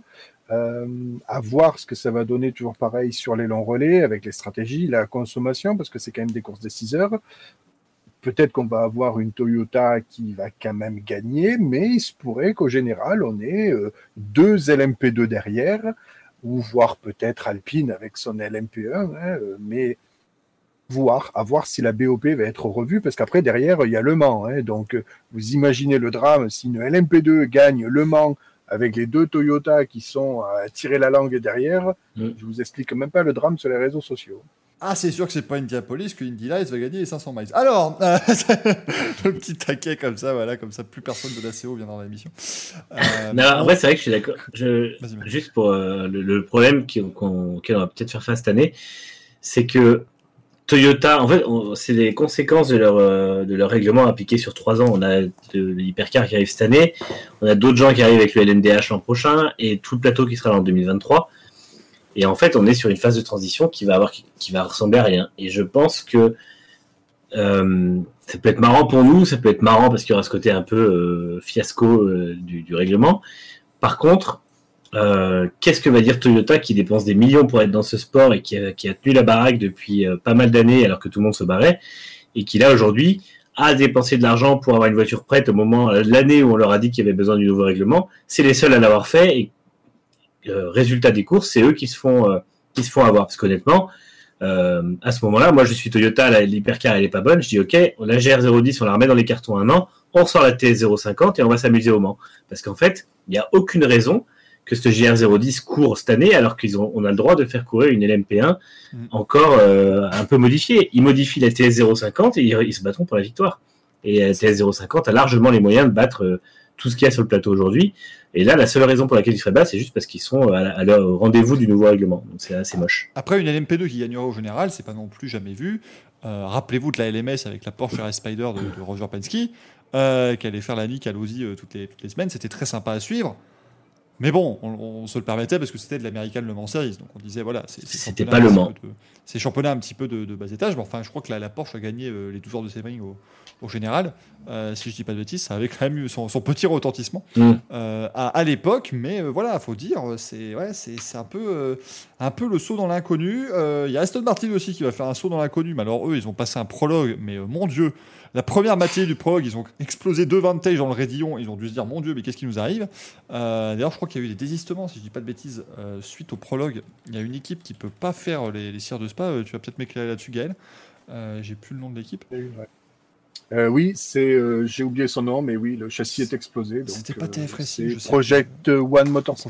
Ah, c'était Projet Quad. Si, oui, oui. peut-être. Euh, qui, euh, qui du coup ouais, ne, ne peut pas euh, ne peut pas participer parce que voilà ils ont ils ont exposé leur, leur, leur, châssis lors du prologue. C'est le problème aussi mais bon on a dû compacter bien sûr le tout hein, avec notamment ici voilà le, le, le prologue qui était juste avant le, la première manche de, de la saison. Mais voilà on va voir donc le, début de cette neuvième saison du, du Wake qui bah voilà va, va quand même être assez intéressant. Ce sera à suivre sur la chaîne de l'équipe d'ailleurs.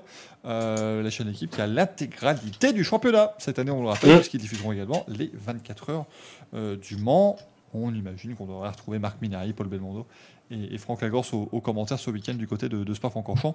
On vous tiendra au courant la semaine prochaine. L'ami euh, Fabien Gérard viendra nous parler euh, de cette manche d'ouverture du, euh, du WEC ici, bien évidemment. Et il est, sur place d'ailleurs, donc on va avoir pas mal de, petits échos et vous dire un petit peu comment ça s'est passé ce, ce week-end. On a déjà eu d'ailleurs les, premiers essais libres. D'ailleurs, ben, même pouvoir vous donner des news un petit peu fraîches. Ça fait toujours plaisir, bien sûr, mais on a eu la première séance d'essais libres qui a eu lieu cet après-midi euh, sur le circuit de Spa-Francorchamps et c'est encore la Encore une LMP2 P2 en tête. c'est encore la NP2 d'United Autosport, euh, l'équipe de Zach Brown avec euh, Hanson, Scherer et Albuquerque au, au volant. Et c'est l'Alpine qui a fini deuxième de cette séance d'essai donc l'Alpine LMP1.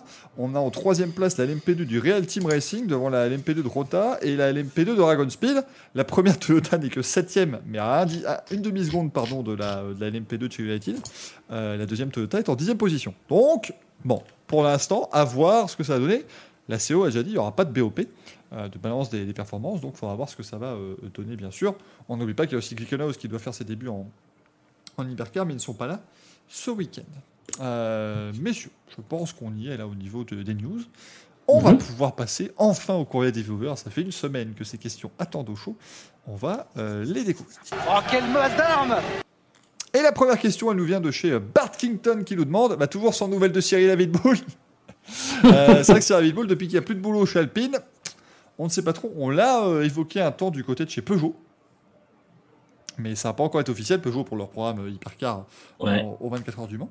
Euh, Il y a, dis-nous. il y a rien d'officiel, en fait, on sait pas trop. Et on sait qu'il a rendu euh, visite à, à Fred Vasseur chez Alpha il y a quelques temps. On sait qu'il est pressenti chez Peugeot, mais c'est tout. À part ça, on n'a pas de nouvelles et rien, d'officiel. Donc, euh, en tout cas, moi, j'ai rien vu récemment sur lui.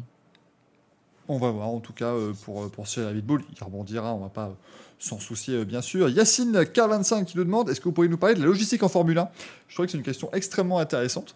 La logistique en F1, globalement, c'est beaucoup plus géré qu'à une époque, aussi parce qu'il y a cette volonté, bien sûr, d'être zéro carbone maintenant.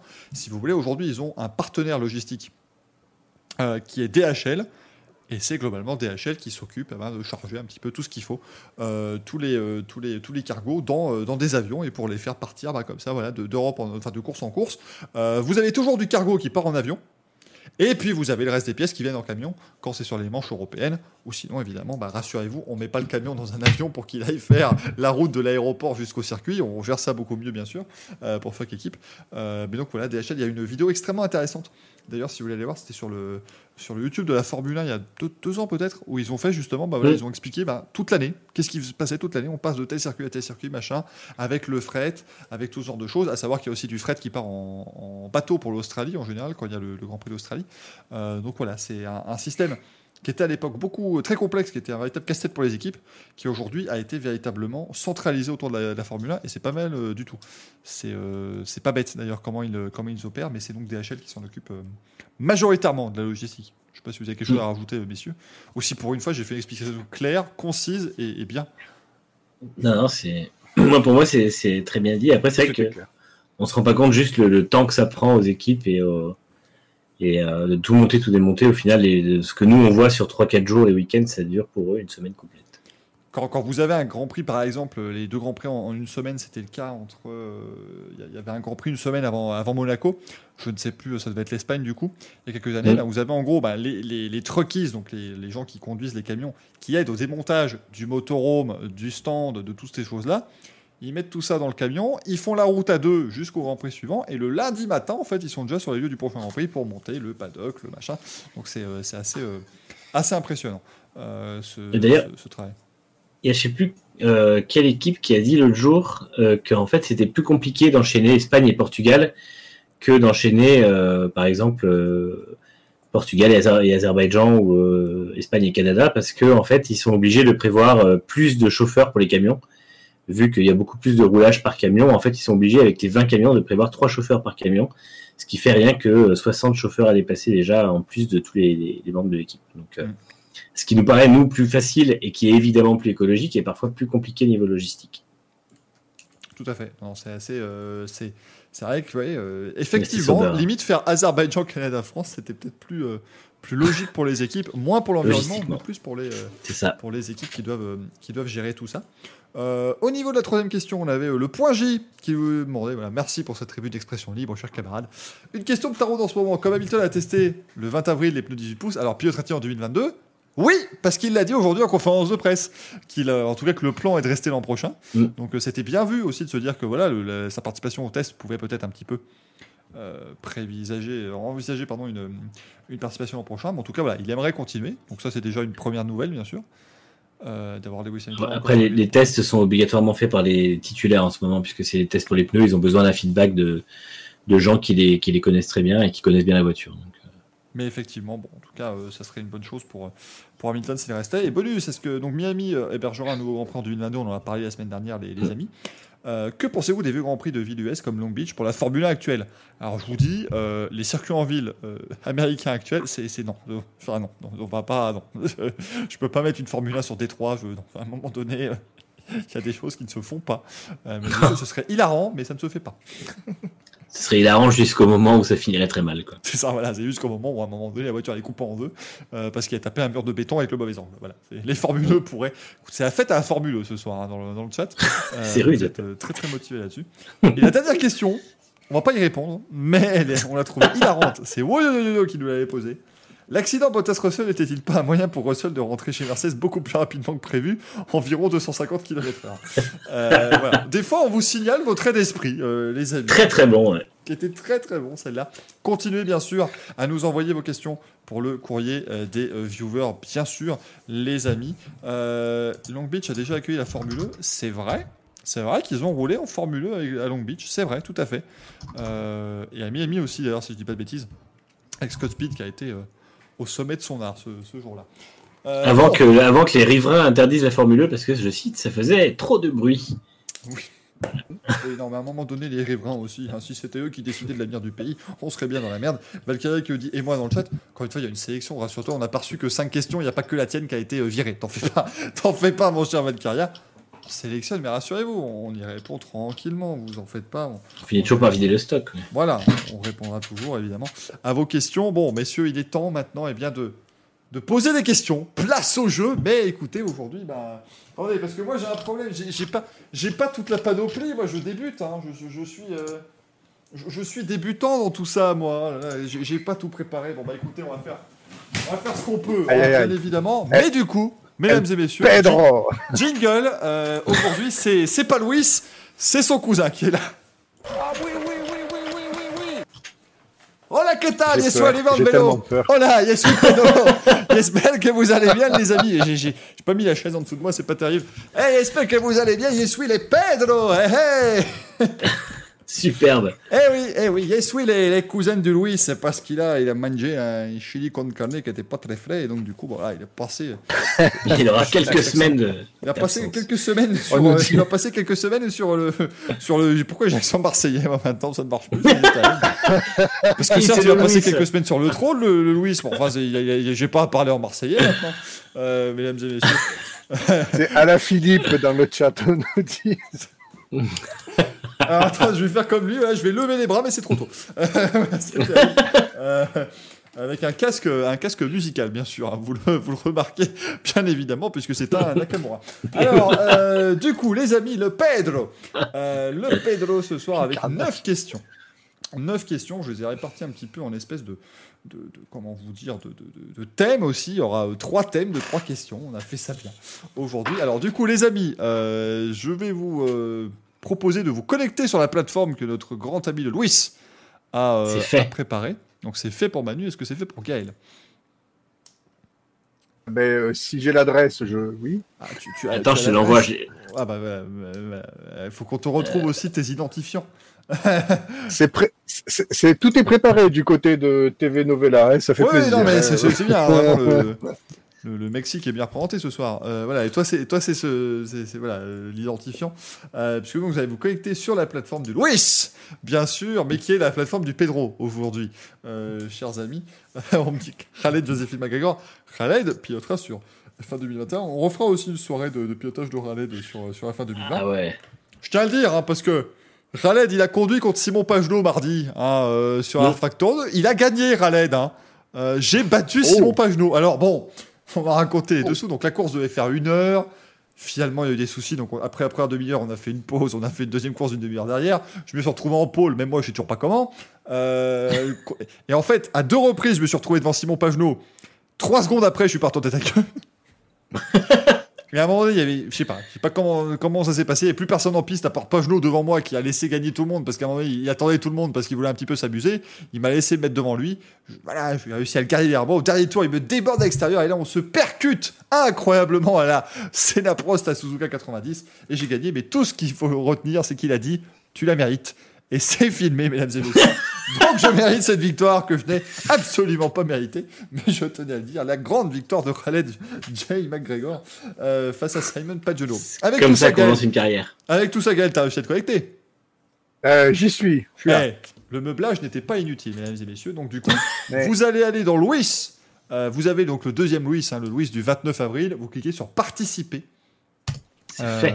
Et vous avez normalement la première question, la primera question- questiones, euh, qui est là, qui est prête. Alors, mesdames et messieurs, moi, normalement, sur le live, vous allez pouvoir voir la première Est-ce que c'est fait, Gaël? Est-ce que tu as le- la première question qui s'affiche? J'y suis et je chausse mes yeux. Ah, attention, il chausse ses yeux, donc là, ça ne rigole plus. C'est une, c'est une bagarre à mort hein, entre, entre Gaël et Manu aujourd'hui. Ouais, j'ai hein. pas mes yeux avec moi. Un Pedro, pardonnez-moi. Attention, regardez. Elle est là, la première question. Le Pedro, hein, c'est bien marqué. Première question, du coup, les amis. Vous pouvez également jouer dans le chat, bien sûr. Mes amis ne regardent On peut y aller, hein, on peut répondre. Vous pouvez répondre en combien de mois le circuit de Portimao a-t-il été construit Euh, Réponse 1, bah, en 7 mois, ils étaient plutôt rapides. Euh, réponse 2, en 12 mois, un an tout rond, c'est plutôt top. La réponse 3, 22, il y a eu des problèmes de permis euh, TMTC, voilà, c'était un peu compliqué. Réponse 4, 574, il est toujours en construction d'ailleurs, vous l'avez peut-être pas remarqué lors du premier Grand Prix l'année dernière. Donc vous répondez les amis, je vois que ça répond dans le, dans le chat.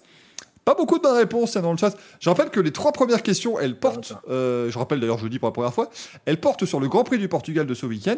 Vous pouvez trouver toutes les réponses dans le petit euh, visuel de l'ami euh, de l'ami Greg Dorupteur que vous pouvez retrouver sur les réseaux sociaux. Euh, c'est toujours le truc où il faut réviser, on révise pas assez, donc cette fois-ci je peux moi poser des questions et c'est plutôt rigolo, bien évidemment. Quelques bonnes réponses. Il y a Plasmus qui a la bonne réponse, Chris, Seb, euh, Hyperdriver aussi. Est-ce que vous avez répondu, euh, les amis? Ah, ouais, ouais, j'ai répondu. T'as répondu aussi, Ça y est, Yann c'est fait. Alors si je fais Ouais, F5, mais je crois que je me suis lourdé. Eh bien, eh bien voilà. Euh, oh putain, ah yes. Merci à Louis qui est passé, qui a mis quelques petits, euh, quelques petits visuels en plus. Euh, mais vous êtes trompés tous les deux. Non, non, c'était pas 12 mois, c'était 7. C'était 7 Putain. mois. Et Euh, oui, euh, Ils ont été rapides. Alors, les, les mauvaises langues diront que, bah, Mais- écoutez, c'est des Portugais. C'est des Portugais. Oh, Oh, mais vraiment, ce sont attendez, c'est c'est pas mon cousin là-bas derrière Si, si, si. On, on le reconnaît bien là. Ah ouais. Vous avez David Ghetto hein, devant qui, euh, qui est bientôt. Euh, question suivante, mesdames et messieurs.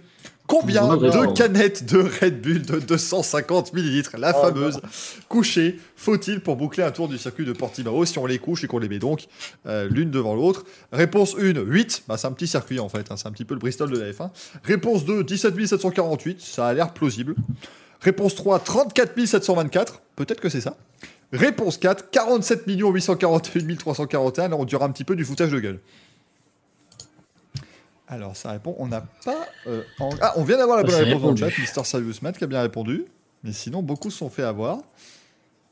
Euh, Gaël, c'est bon? Ah, C'est Ouais. bon, Gaël? C'est bon, c'est bon. Eh bien, c'était. euh, oh putain. C'était la réponse 3. Ah, euh, attendez, je dézoome. Voilà, j'ai des, j'ai des zooms. Euh, voilà, c'était la réponse euh, 3, donc c'était bien. 34 724. Bah oui, je dis que 17 000 c'était plausible. Non, en fait, c'était pas la bonne réponse pour l'histoire Serious Math. Je fais des petites blagounettes aussi. Euh, bonne réponse pour Manu et Gaël, du coup. Pour l'instant, on est toujours ex aequo, hein. Euh, Ouais. Les amis. Mais donc 34 724 canettes de Red Bull de 250 ml couchées l'une devant l'autre. Euh, vous pouvez faire un tour du circuit de Portimao. On va passer à la troisième question. Chers amis, quelle sera la vitesse limite dans les stands ce week-end au Portugal? Euh, Et salut Nathan qui vient nous rejoindre dans, dans le chat. Réponse 1, 60. On n'est jamais trop prudent, il faut y aller doucement.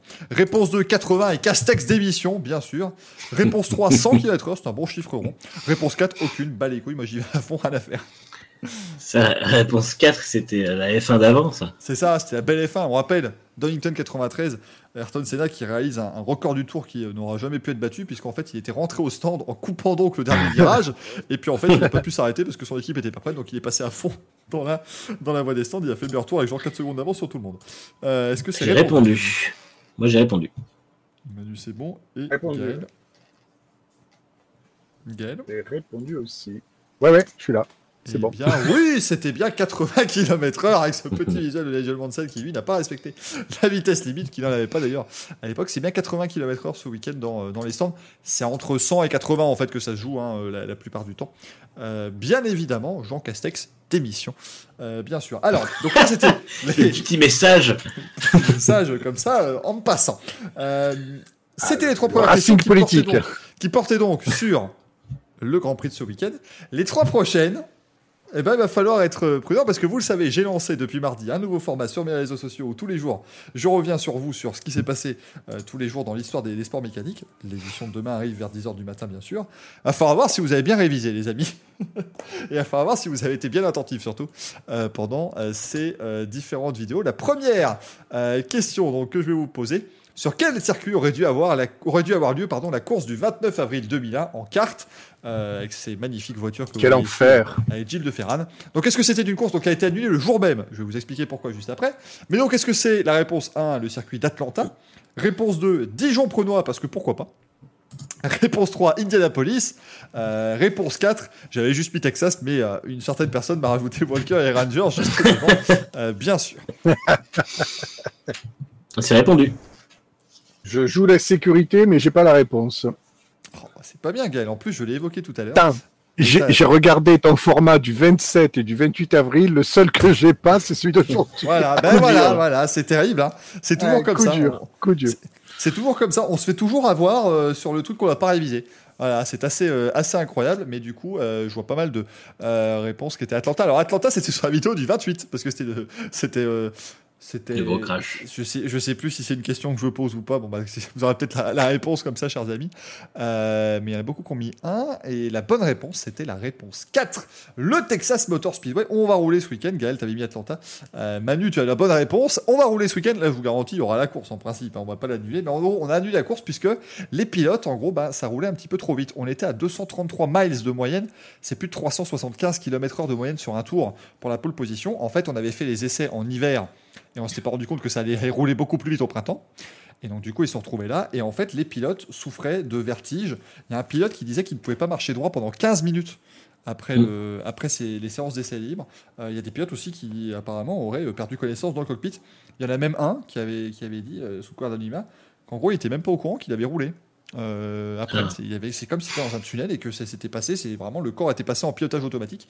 Euh, c'était euh, c'était assez incroyable. Euh, et du coup, il y a eu un le, le médecin du kart à l'époque avait appelé les 24 pilotes dans une pièce. Il leur a dit bon, écoutez les gars, il n'y a pas la, voilà, il y a pas la télé, personne n'en saura jamais rien, ne vous en faites pas. Vraiment répondez de manière la plus la plus honnête possible parce qu'on connaît les pilotes. hein, S'il faut cacher des symptômes, Ouais. on les connaît. Il a dit répondez de la manière la plus simple possible et la plus vraie.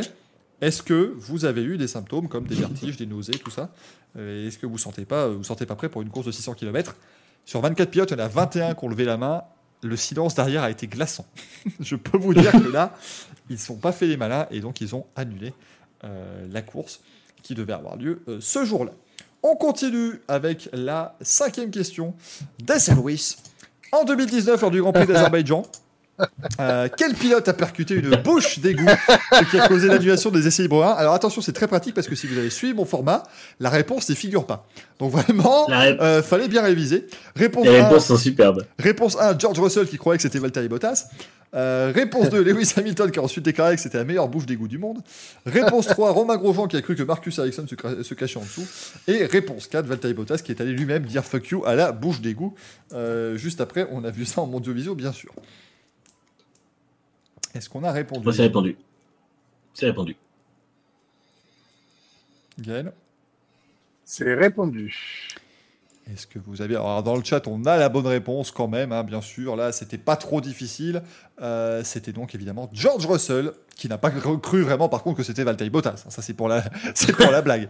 Euh, bien sûr, ensuite, sa voiture qui a percuté euh, le, le pont quand elle a été ramenée au stand. Mais c'était voilà, assez incroyable et cette séance d'essai qui a dû être, dû être annulée. Bonne réponse, Manu et Gaël. Bravo à vous deux.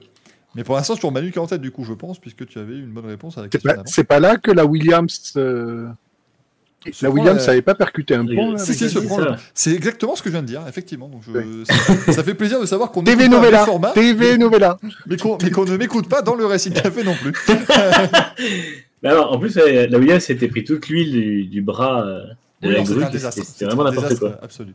Euh, cette, euh, cette, euh, ce- ce- cette gestion par nos amis Azeri. Et enfin, qui est ce pilote qui a fêté ses 88 ans le 27 avril? Est-ce que c'est réponse 1, Bob Bondurant Réponse 2, Bob Bondurant Réponse 3, Bob Bondurant Ou réponse 4, Guillaume Durand Euh, Vous pouvez répondre, les amis. J'ai bien envie de mettre la cape quand même. Ouais, pour, le, pour le spectacle, mais bon, moi je réponds sérieusement quand même. pour le panache. On vous dit Kimi Raikkonen dans le chat. Il est plus vieux que ça, les amis. Ah putain. Dans le doute, Bob. Alors, est-ce que c'est répondu, les amis? Oui. C'est répondu. Il est répondu. Et euh, vous ne vous êtes pas fait avoir, c'était bien Bob Bondurant avec un T. Euh, Bob Bondurant, donc, qui a fêté ses 88 ans hein, euh, ce 27 avril. Il est né le même jour qu'Helmut Marko. Euh, Helmut Marko qui, comme je vous l'ai dit, évidemment, continue de garder un œil aujourd'hui sur les pilotes Red Bull. Bon, nous en sommes à 6 questions. Maintenant, la dernière partie, bah là, c'est statistique en vrac un petit peu sur le monde de la Formule 1, mais pas si simple, euh, les amis, euh, bien évidemment. Donc la septième question qui est ici. Alors là, j'ai pris une photo de 2010, donc malheureusement certains ne sont plus de, de ce monde, mais qui est le plus vieux champion du monde de Formule 1 encore en vie? Euh, Réponse 1, est-ce que c'est Mario Andretti? Réponse 2, Jackie Stewart. Réponse 3, Alan Jones. Ou réponse 4, Kimi Raikkonen. Évidemment. Évidemment, ça. Tout le monde le sait, tout le monde vote 4 dans le chat et vous avez tout à fait raison, bien sûr. On le sait tous. Ouais, J'ai répondu. Il, est répondu.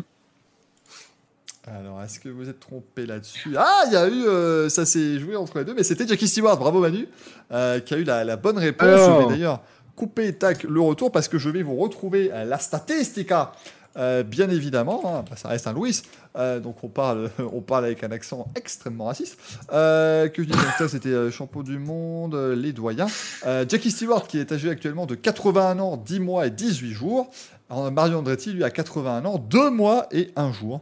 Donc c'était Ah, coup pas loin. Alan Jones, 74 ans, 5 mois et 27 jours. Kimi Raikkonen, 102 ans, C'est exact. 40 41 ans, 6 mois et euh, 12 jours pour, pour Kimi Raikkonen. Donc dans les pilotes encore en vie, les champions du monde encore en vie, euh, les, plus âgés. Donc écoutez, attention, euh, Manu qui commence à creuser l'écart. On va continuer avec euh, la huitième, l'avant-dernière question déjà de ce Louis.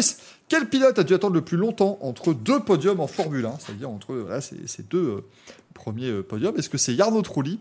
Réponse 1. euh, Alexander Vaught, réponse 2. Michael Schumacher, réponse 3. Ou Jim Ratman, réponse 4. Et si vous ne savez pas qui est Jim Ratman, c'est normal, je vous l'expliquerai juste après. Alors, qu'est-ce que ça trouve pour l'instant, les amis?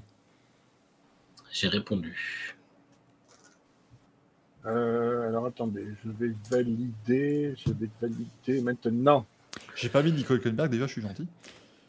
Euh, et encore, il y a encore Manu, encore Manu qui, euh, qui trouve la bonne réponse. Alexander Wurz, effectivement. Euh, Alexander Wurz, les amis. Ah, Je vais 97, rechercher les 2007. statistiques. Euh, c'est ça, c'est ça. C'était mon premier non, choix. 97-2005 euh, pour, euh, pour Wurz. Euh, Non, fait le 2007. podium- Non, il fait le podium à Imola après le déclassement des, des Barona. Euh, Ah oui, putain, j'avais oublié. il fait le podium Oui, je en pensais, je 2005 pensais à- au. Canada. euh. C'était podium, intervalle entre deux. Euh, donc Alexander Wurtz, il a dû attendre 7 ans, 9 mois et 11 jours entre euh, le podium de Grande-Bretagne 97 et le podium de Saint-Marin 2005. Le deuxième du classement, ça, ça m'avait surpris, c'est pour ça que je l'avais mis, c'est Michael Schumacher. 5 ans, 8 mois et 23 jours entre Chine 2006 et Europe 2012. Bon, entre-temps, évidemment, Ah, ouais. il n'a euh, il n'a pas piloté, mais il a quand même fait 99 Grands Prix. Enfin, il y a eu 99 Grands Prix qui se sont euh, euh, déroulés. Euh, Jim Ratman, alors Jim Ratman, il a attendu 5 ans entre Indianapolis 1952 et Indianapolis 1957. Il pilotait au 500 miles Indianapolis, Jim Ratman, qui a d'ailleurs gagné l'épreuve. Et Jarno Trulli, lui, n'a attendu que 3 ans, 10 mois et 8 jours entre Europe 99 et Allemagne 2003. J'ai vu ça entre la différence entre les deux et je me suis dit, mais c'est vrai qu'entre le podium de l'Europe 99 et l'Allemagne 2003, il n'en a pas fait un seul et ça m'a un peu surpris. Alors qu'il a C'est piloté pour, euh, pour Jordan euh, et pour, euh, et pour Renault. Euh, mais effectivement, bah, il n'a jamais, euh, il a jamais été sur le podium. Il avec, était euh, éclipsé par son incroyable équipier chez Jordan. Jean Alési, tout à fait. Tout à fait, mon cher, mon cher Manu. Tu sais très bien ce que je voulais dire. Bien sûr, il bah non, il n'a pas voulu avec Saxo, pourtant c'était physique, je ne comprends pas. Putain. Et enfin, les amis, dernière question, l'ultima, l'ultima pregunta euh, de ce Louis. Ah, ça n'a pas voulu marcher d'ailleurs sur la photo, toutes mes excuses. Quel pilote a effectué le plus grand nombre de grands prix sans mener un seul tour en Formule 1 Est-ce que c'est Eddie Cheever, vainqueur des 500 miles Indianapolis 98 Je place ça comme ça. Esteban Ocon, Kevin Magnussen ou Martin Brundle? Dites-moi, dites-moi, les amis, est-ce que. Euh, deux petites secondes. Ah, ça trouve, ça, ça trouve très très facilement dans le chat. Putain, j'ai changé ma, ma réponse au dernier moment et je crois que j'ai fait une connerie. J'avais un doute. J'ai hésité, mais tant pis. Alors attention, la ultima euh, réponse. Ah, eh bien cette fois-ci, c'est Gaël qui a bon. C'est Martin Brundle, effectivement. J'avais mis Brundle au début et j'ai mis Magnussen au dernier moment, j'aurais pas dû. Martin Brundle, les amis. euh, Martin Brundle, que je vous retrouve ça, c'est quoi déjà? C'est euh, Grand Prix sans tour en tête. Voilà, donc Martin Brundle qui a fait 158 de Grand Prix sans mener un tour. Eddie Cheever qui est deuxième avec 132. Euh, Ah Kevin ouais. Magnussen troisième avec 119 tours et, euh, et Esteban Ocon n'en est qu'à 69. Mais c'est lui euh, actuellement dans les pilotes en activité qui a le plus grand nombre de grands prix. D'ailleurs, c'est le seul pilote en activité dans, dans cette statistique pour l'instant. Enfin non, quoique parce qu'il y a évidemment. Ah non, j'ai j'ai que les 50 premiers. Excusez-moi les amis. je me disais c'est pas possible. Nikita Mazepin n'a pas mené de tour. Euh, ça, je l'aurais je l'aurais su quand même. Je- J'aurais été au courant. Du coup, attention, roulement de tambour. les résultats. La victoire pour Manu. Manu, tu es la star du rêve. Manu, 28 points. 28 points pour Manu, 20 points pour, euh, pour Gaël. Star du rêve. Bravo Manu, tu euh, remportes. C'était quoi C'était pourquoi déjà qu'il avait dit euh, tu, es, tu es la star du rêve? Je ne sais plus. Pourquoi il avait dit ça, notre ami Louis Euh, Mais c'était excellent. Mazepi a mené le nombre de tours sur lui-même, nous dit. Euh, bravo Manu en tout cas. Tu peux donc décider de Merci, revenir merci. ou de, de garder euh, ta boîte de jeu du, du. Je reste. Ah oui, il reste. Ah oui. Ah oui. Ah, ah, si. Ah si. Ah si, si, si. Je reviendrai la semaine prochaine. Extraordinaire, il reviendra remettre en jeu son, euh, son titre. Premier vainqueur du Pedro quand même. hein. C'est un grand moment les amis. Premier Ah c'est émouvant. Vous êtes c'est le émouvant. premier à avoir participé au Pedro. J'espère que ça vous a plu le Pedro. Très bien le Pedro. C'est c'est sans doute pas aussi bien que le Louis, qu'on salue bien sûr. Euh, mais euh, en tout cas, j'ai fait de mon mieux pour honorer Très très bien. le Louis. Qu'on retrouvera, alors on le retrouvera sans doute pas au mois de mai, les amis, on le retrouvera sans doute au mois de juin, mais rassurez-vous, euh, il reste, vous l'avez vu, il reste dans les coulisses, hein. il reste toujours dans les parages, hein, le Dans les, dans les coulisses. Dans les coulisses, oh oui, oh oui Ah Écoutez, je, Oh je coupe le stream, je coupe le stream, voilà, on peut pas faire mieux. On dab, voilà. C'est la fin de soirée sur le café, là, c'est merveilleux. Là, celle-là, elle est extraordinaire. Les coulisses, je ne m'en remettrai pas. Je vais m'en taper le cul par terre, dis donc. Euh, un Valkyria qui nous propose un jour un Louis contre le Pedro. Ce sera ça. Ce sera euh, exactement ça.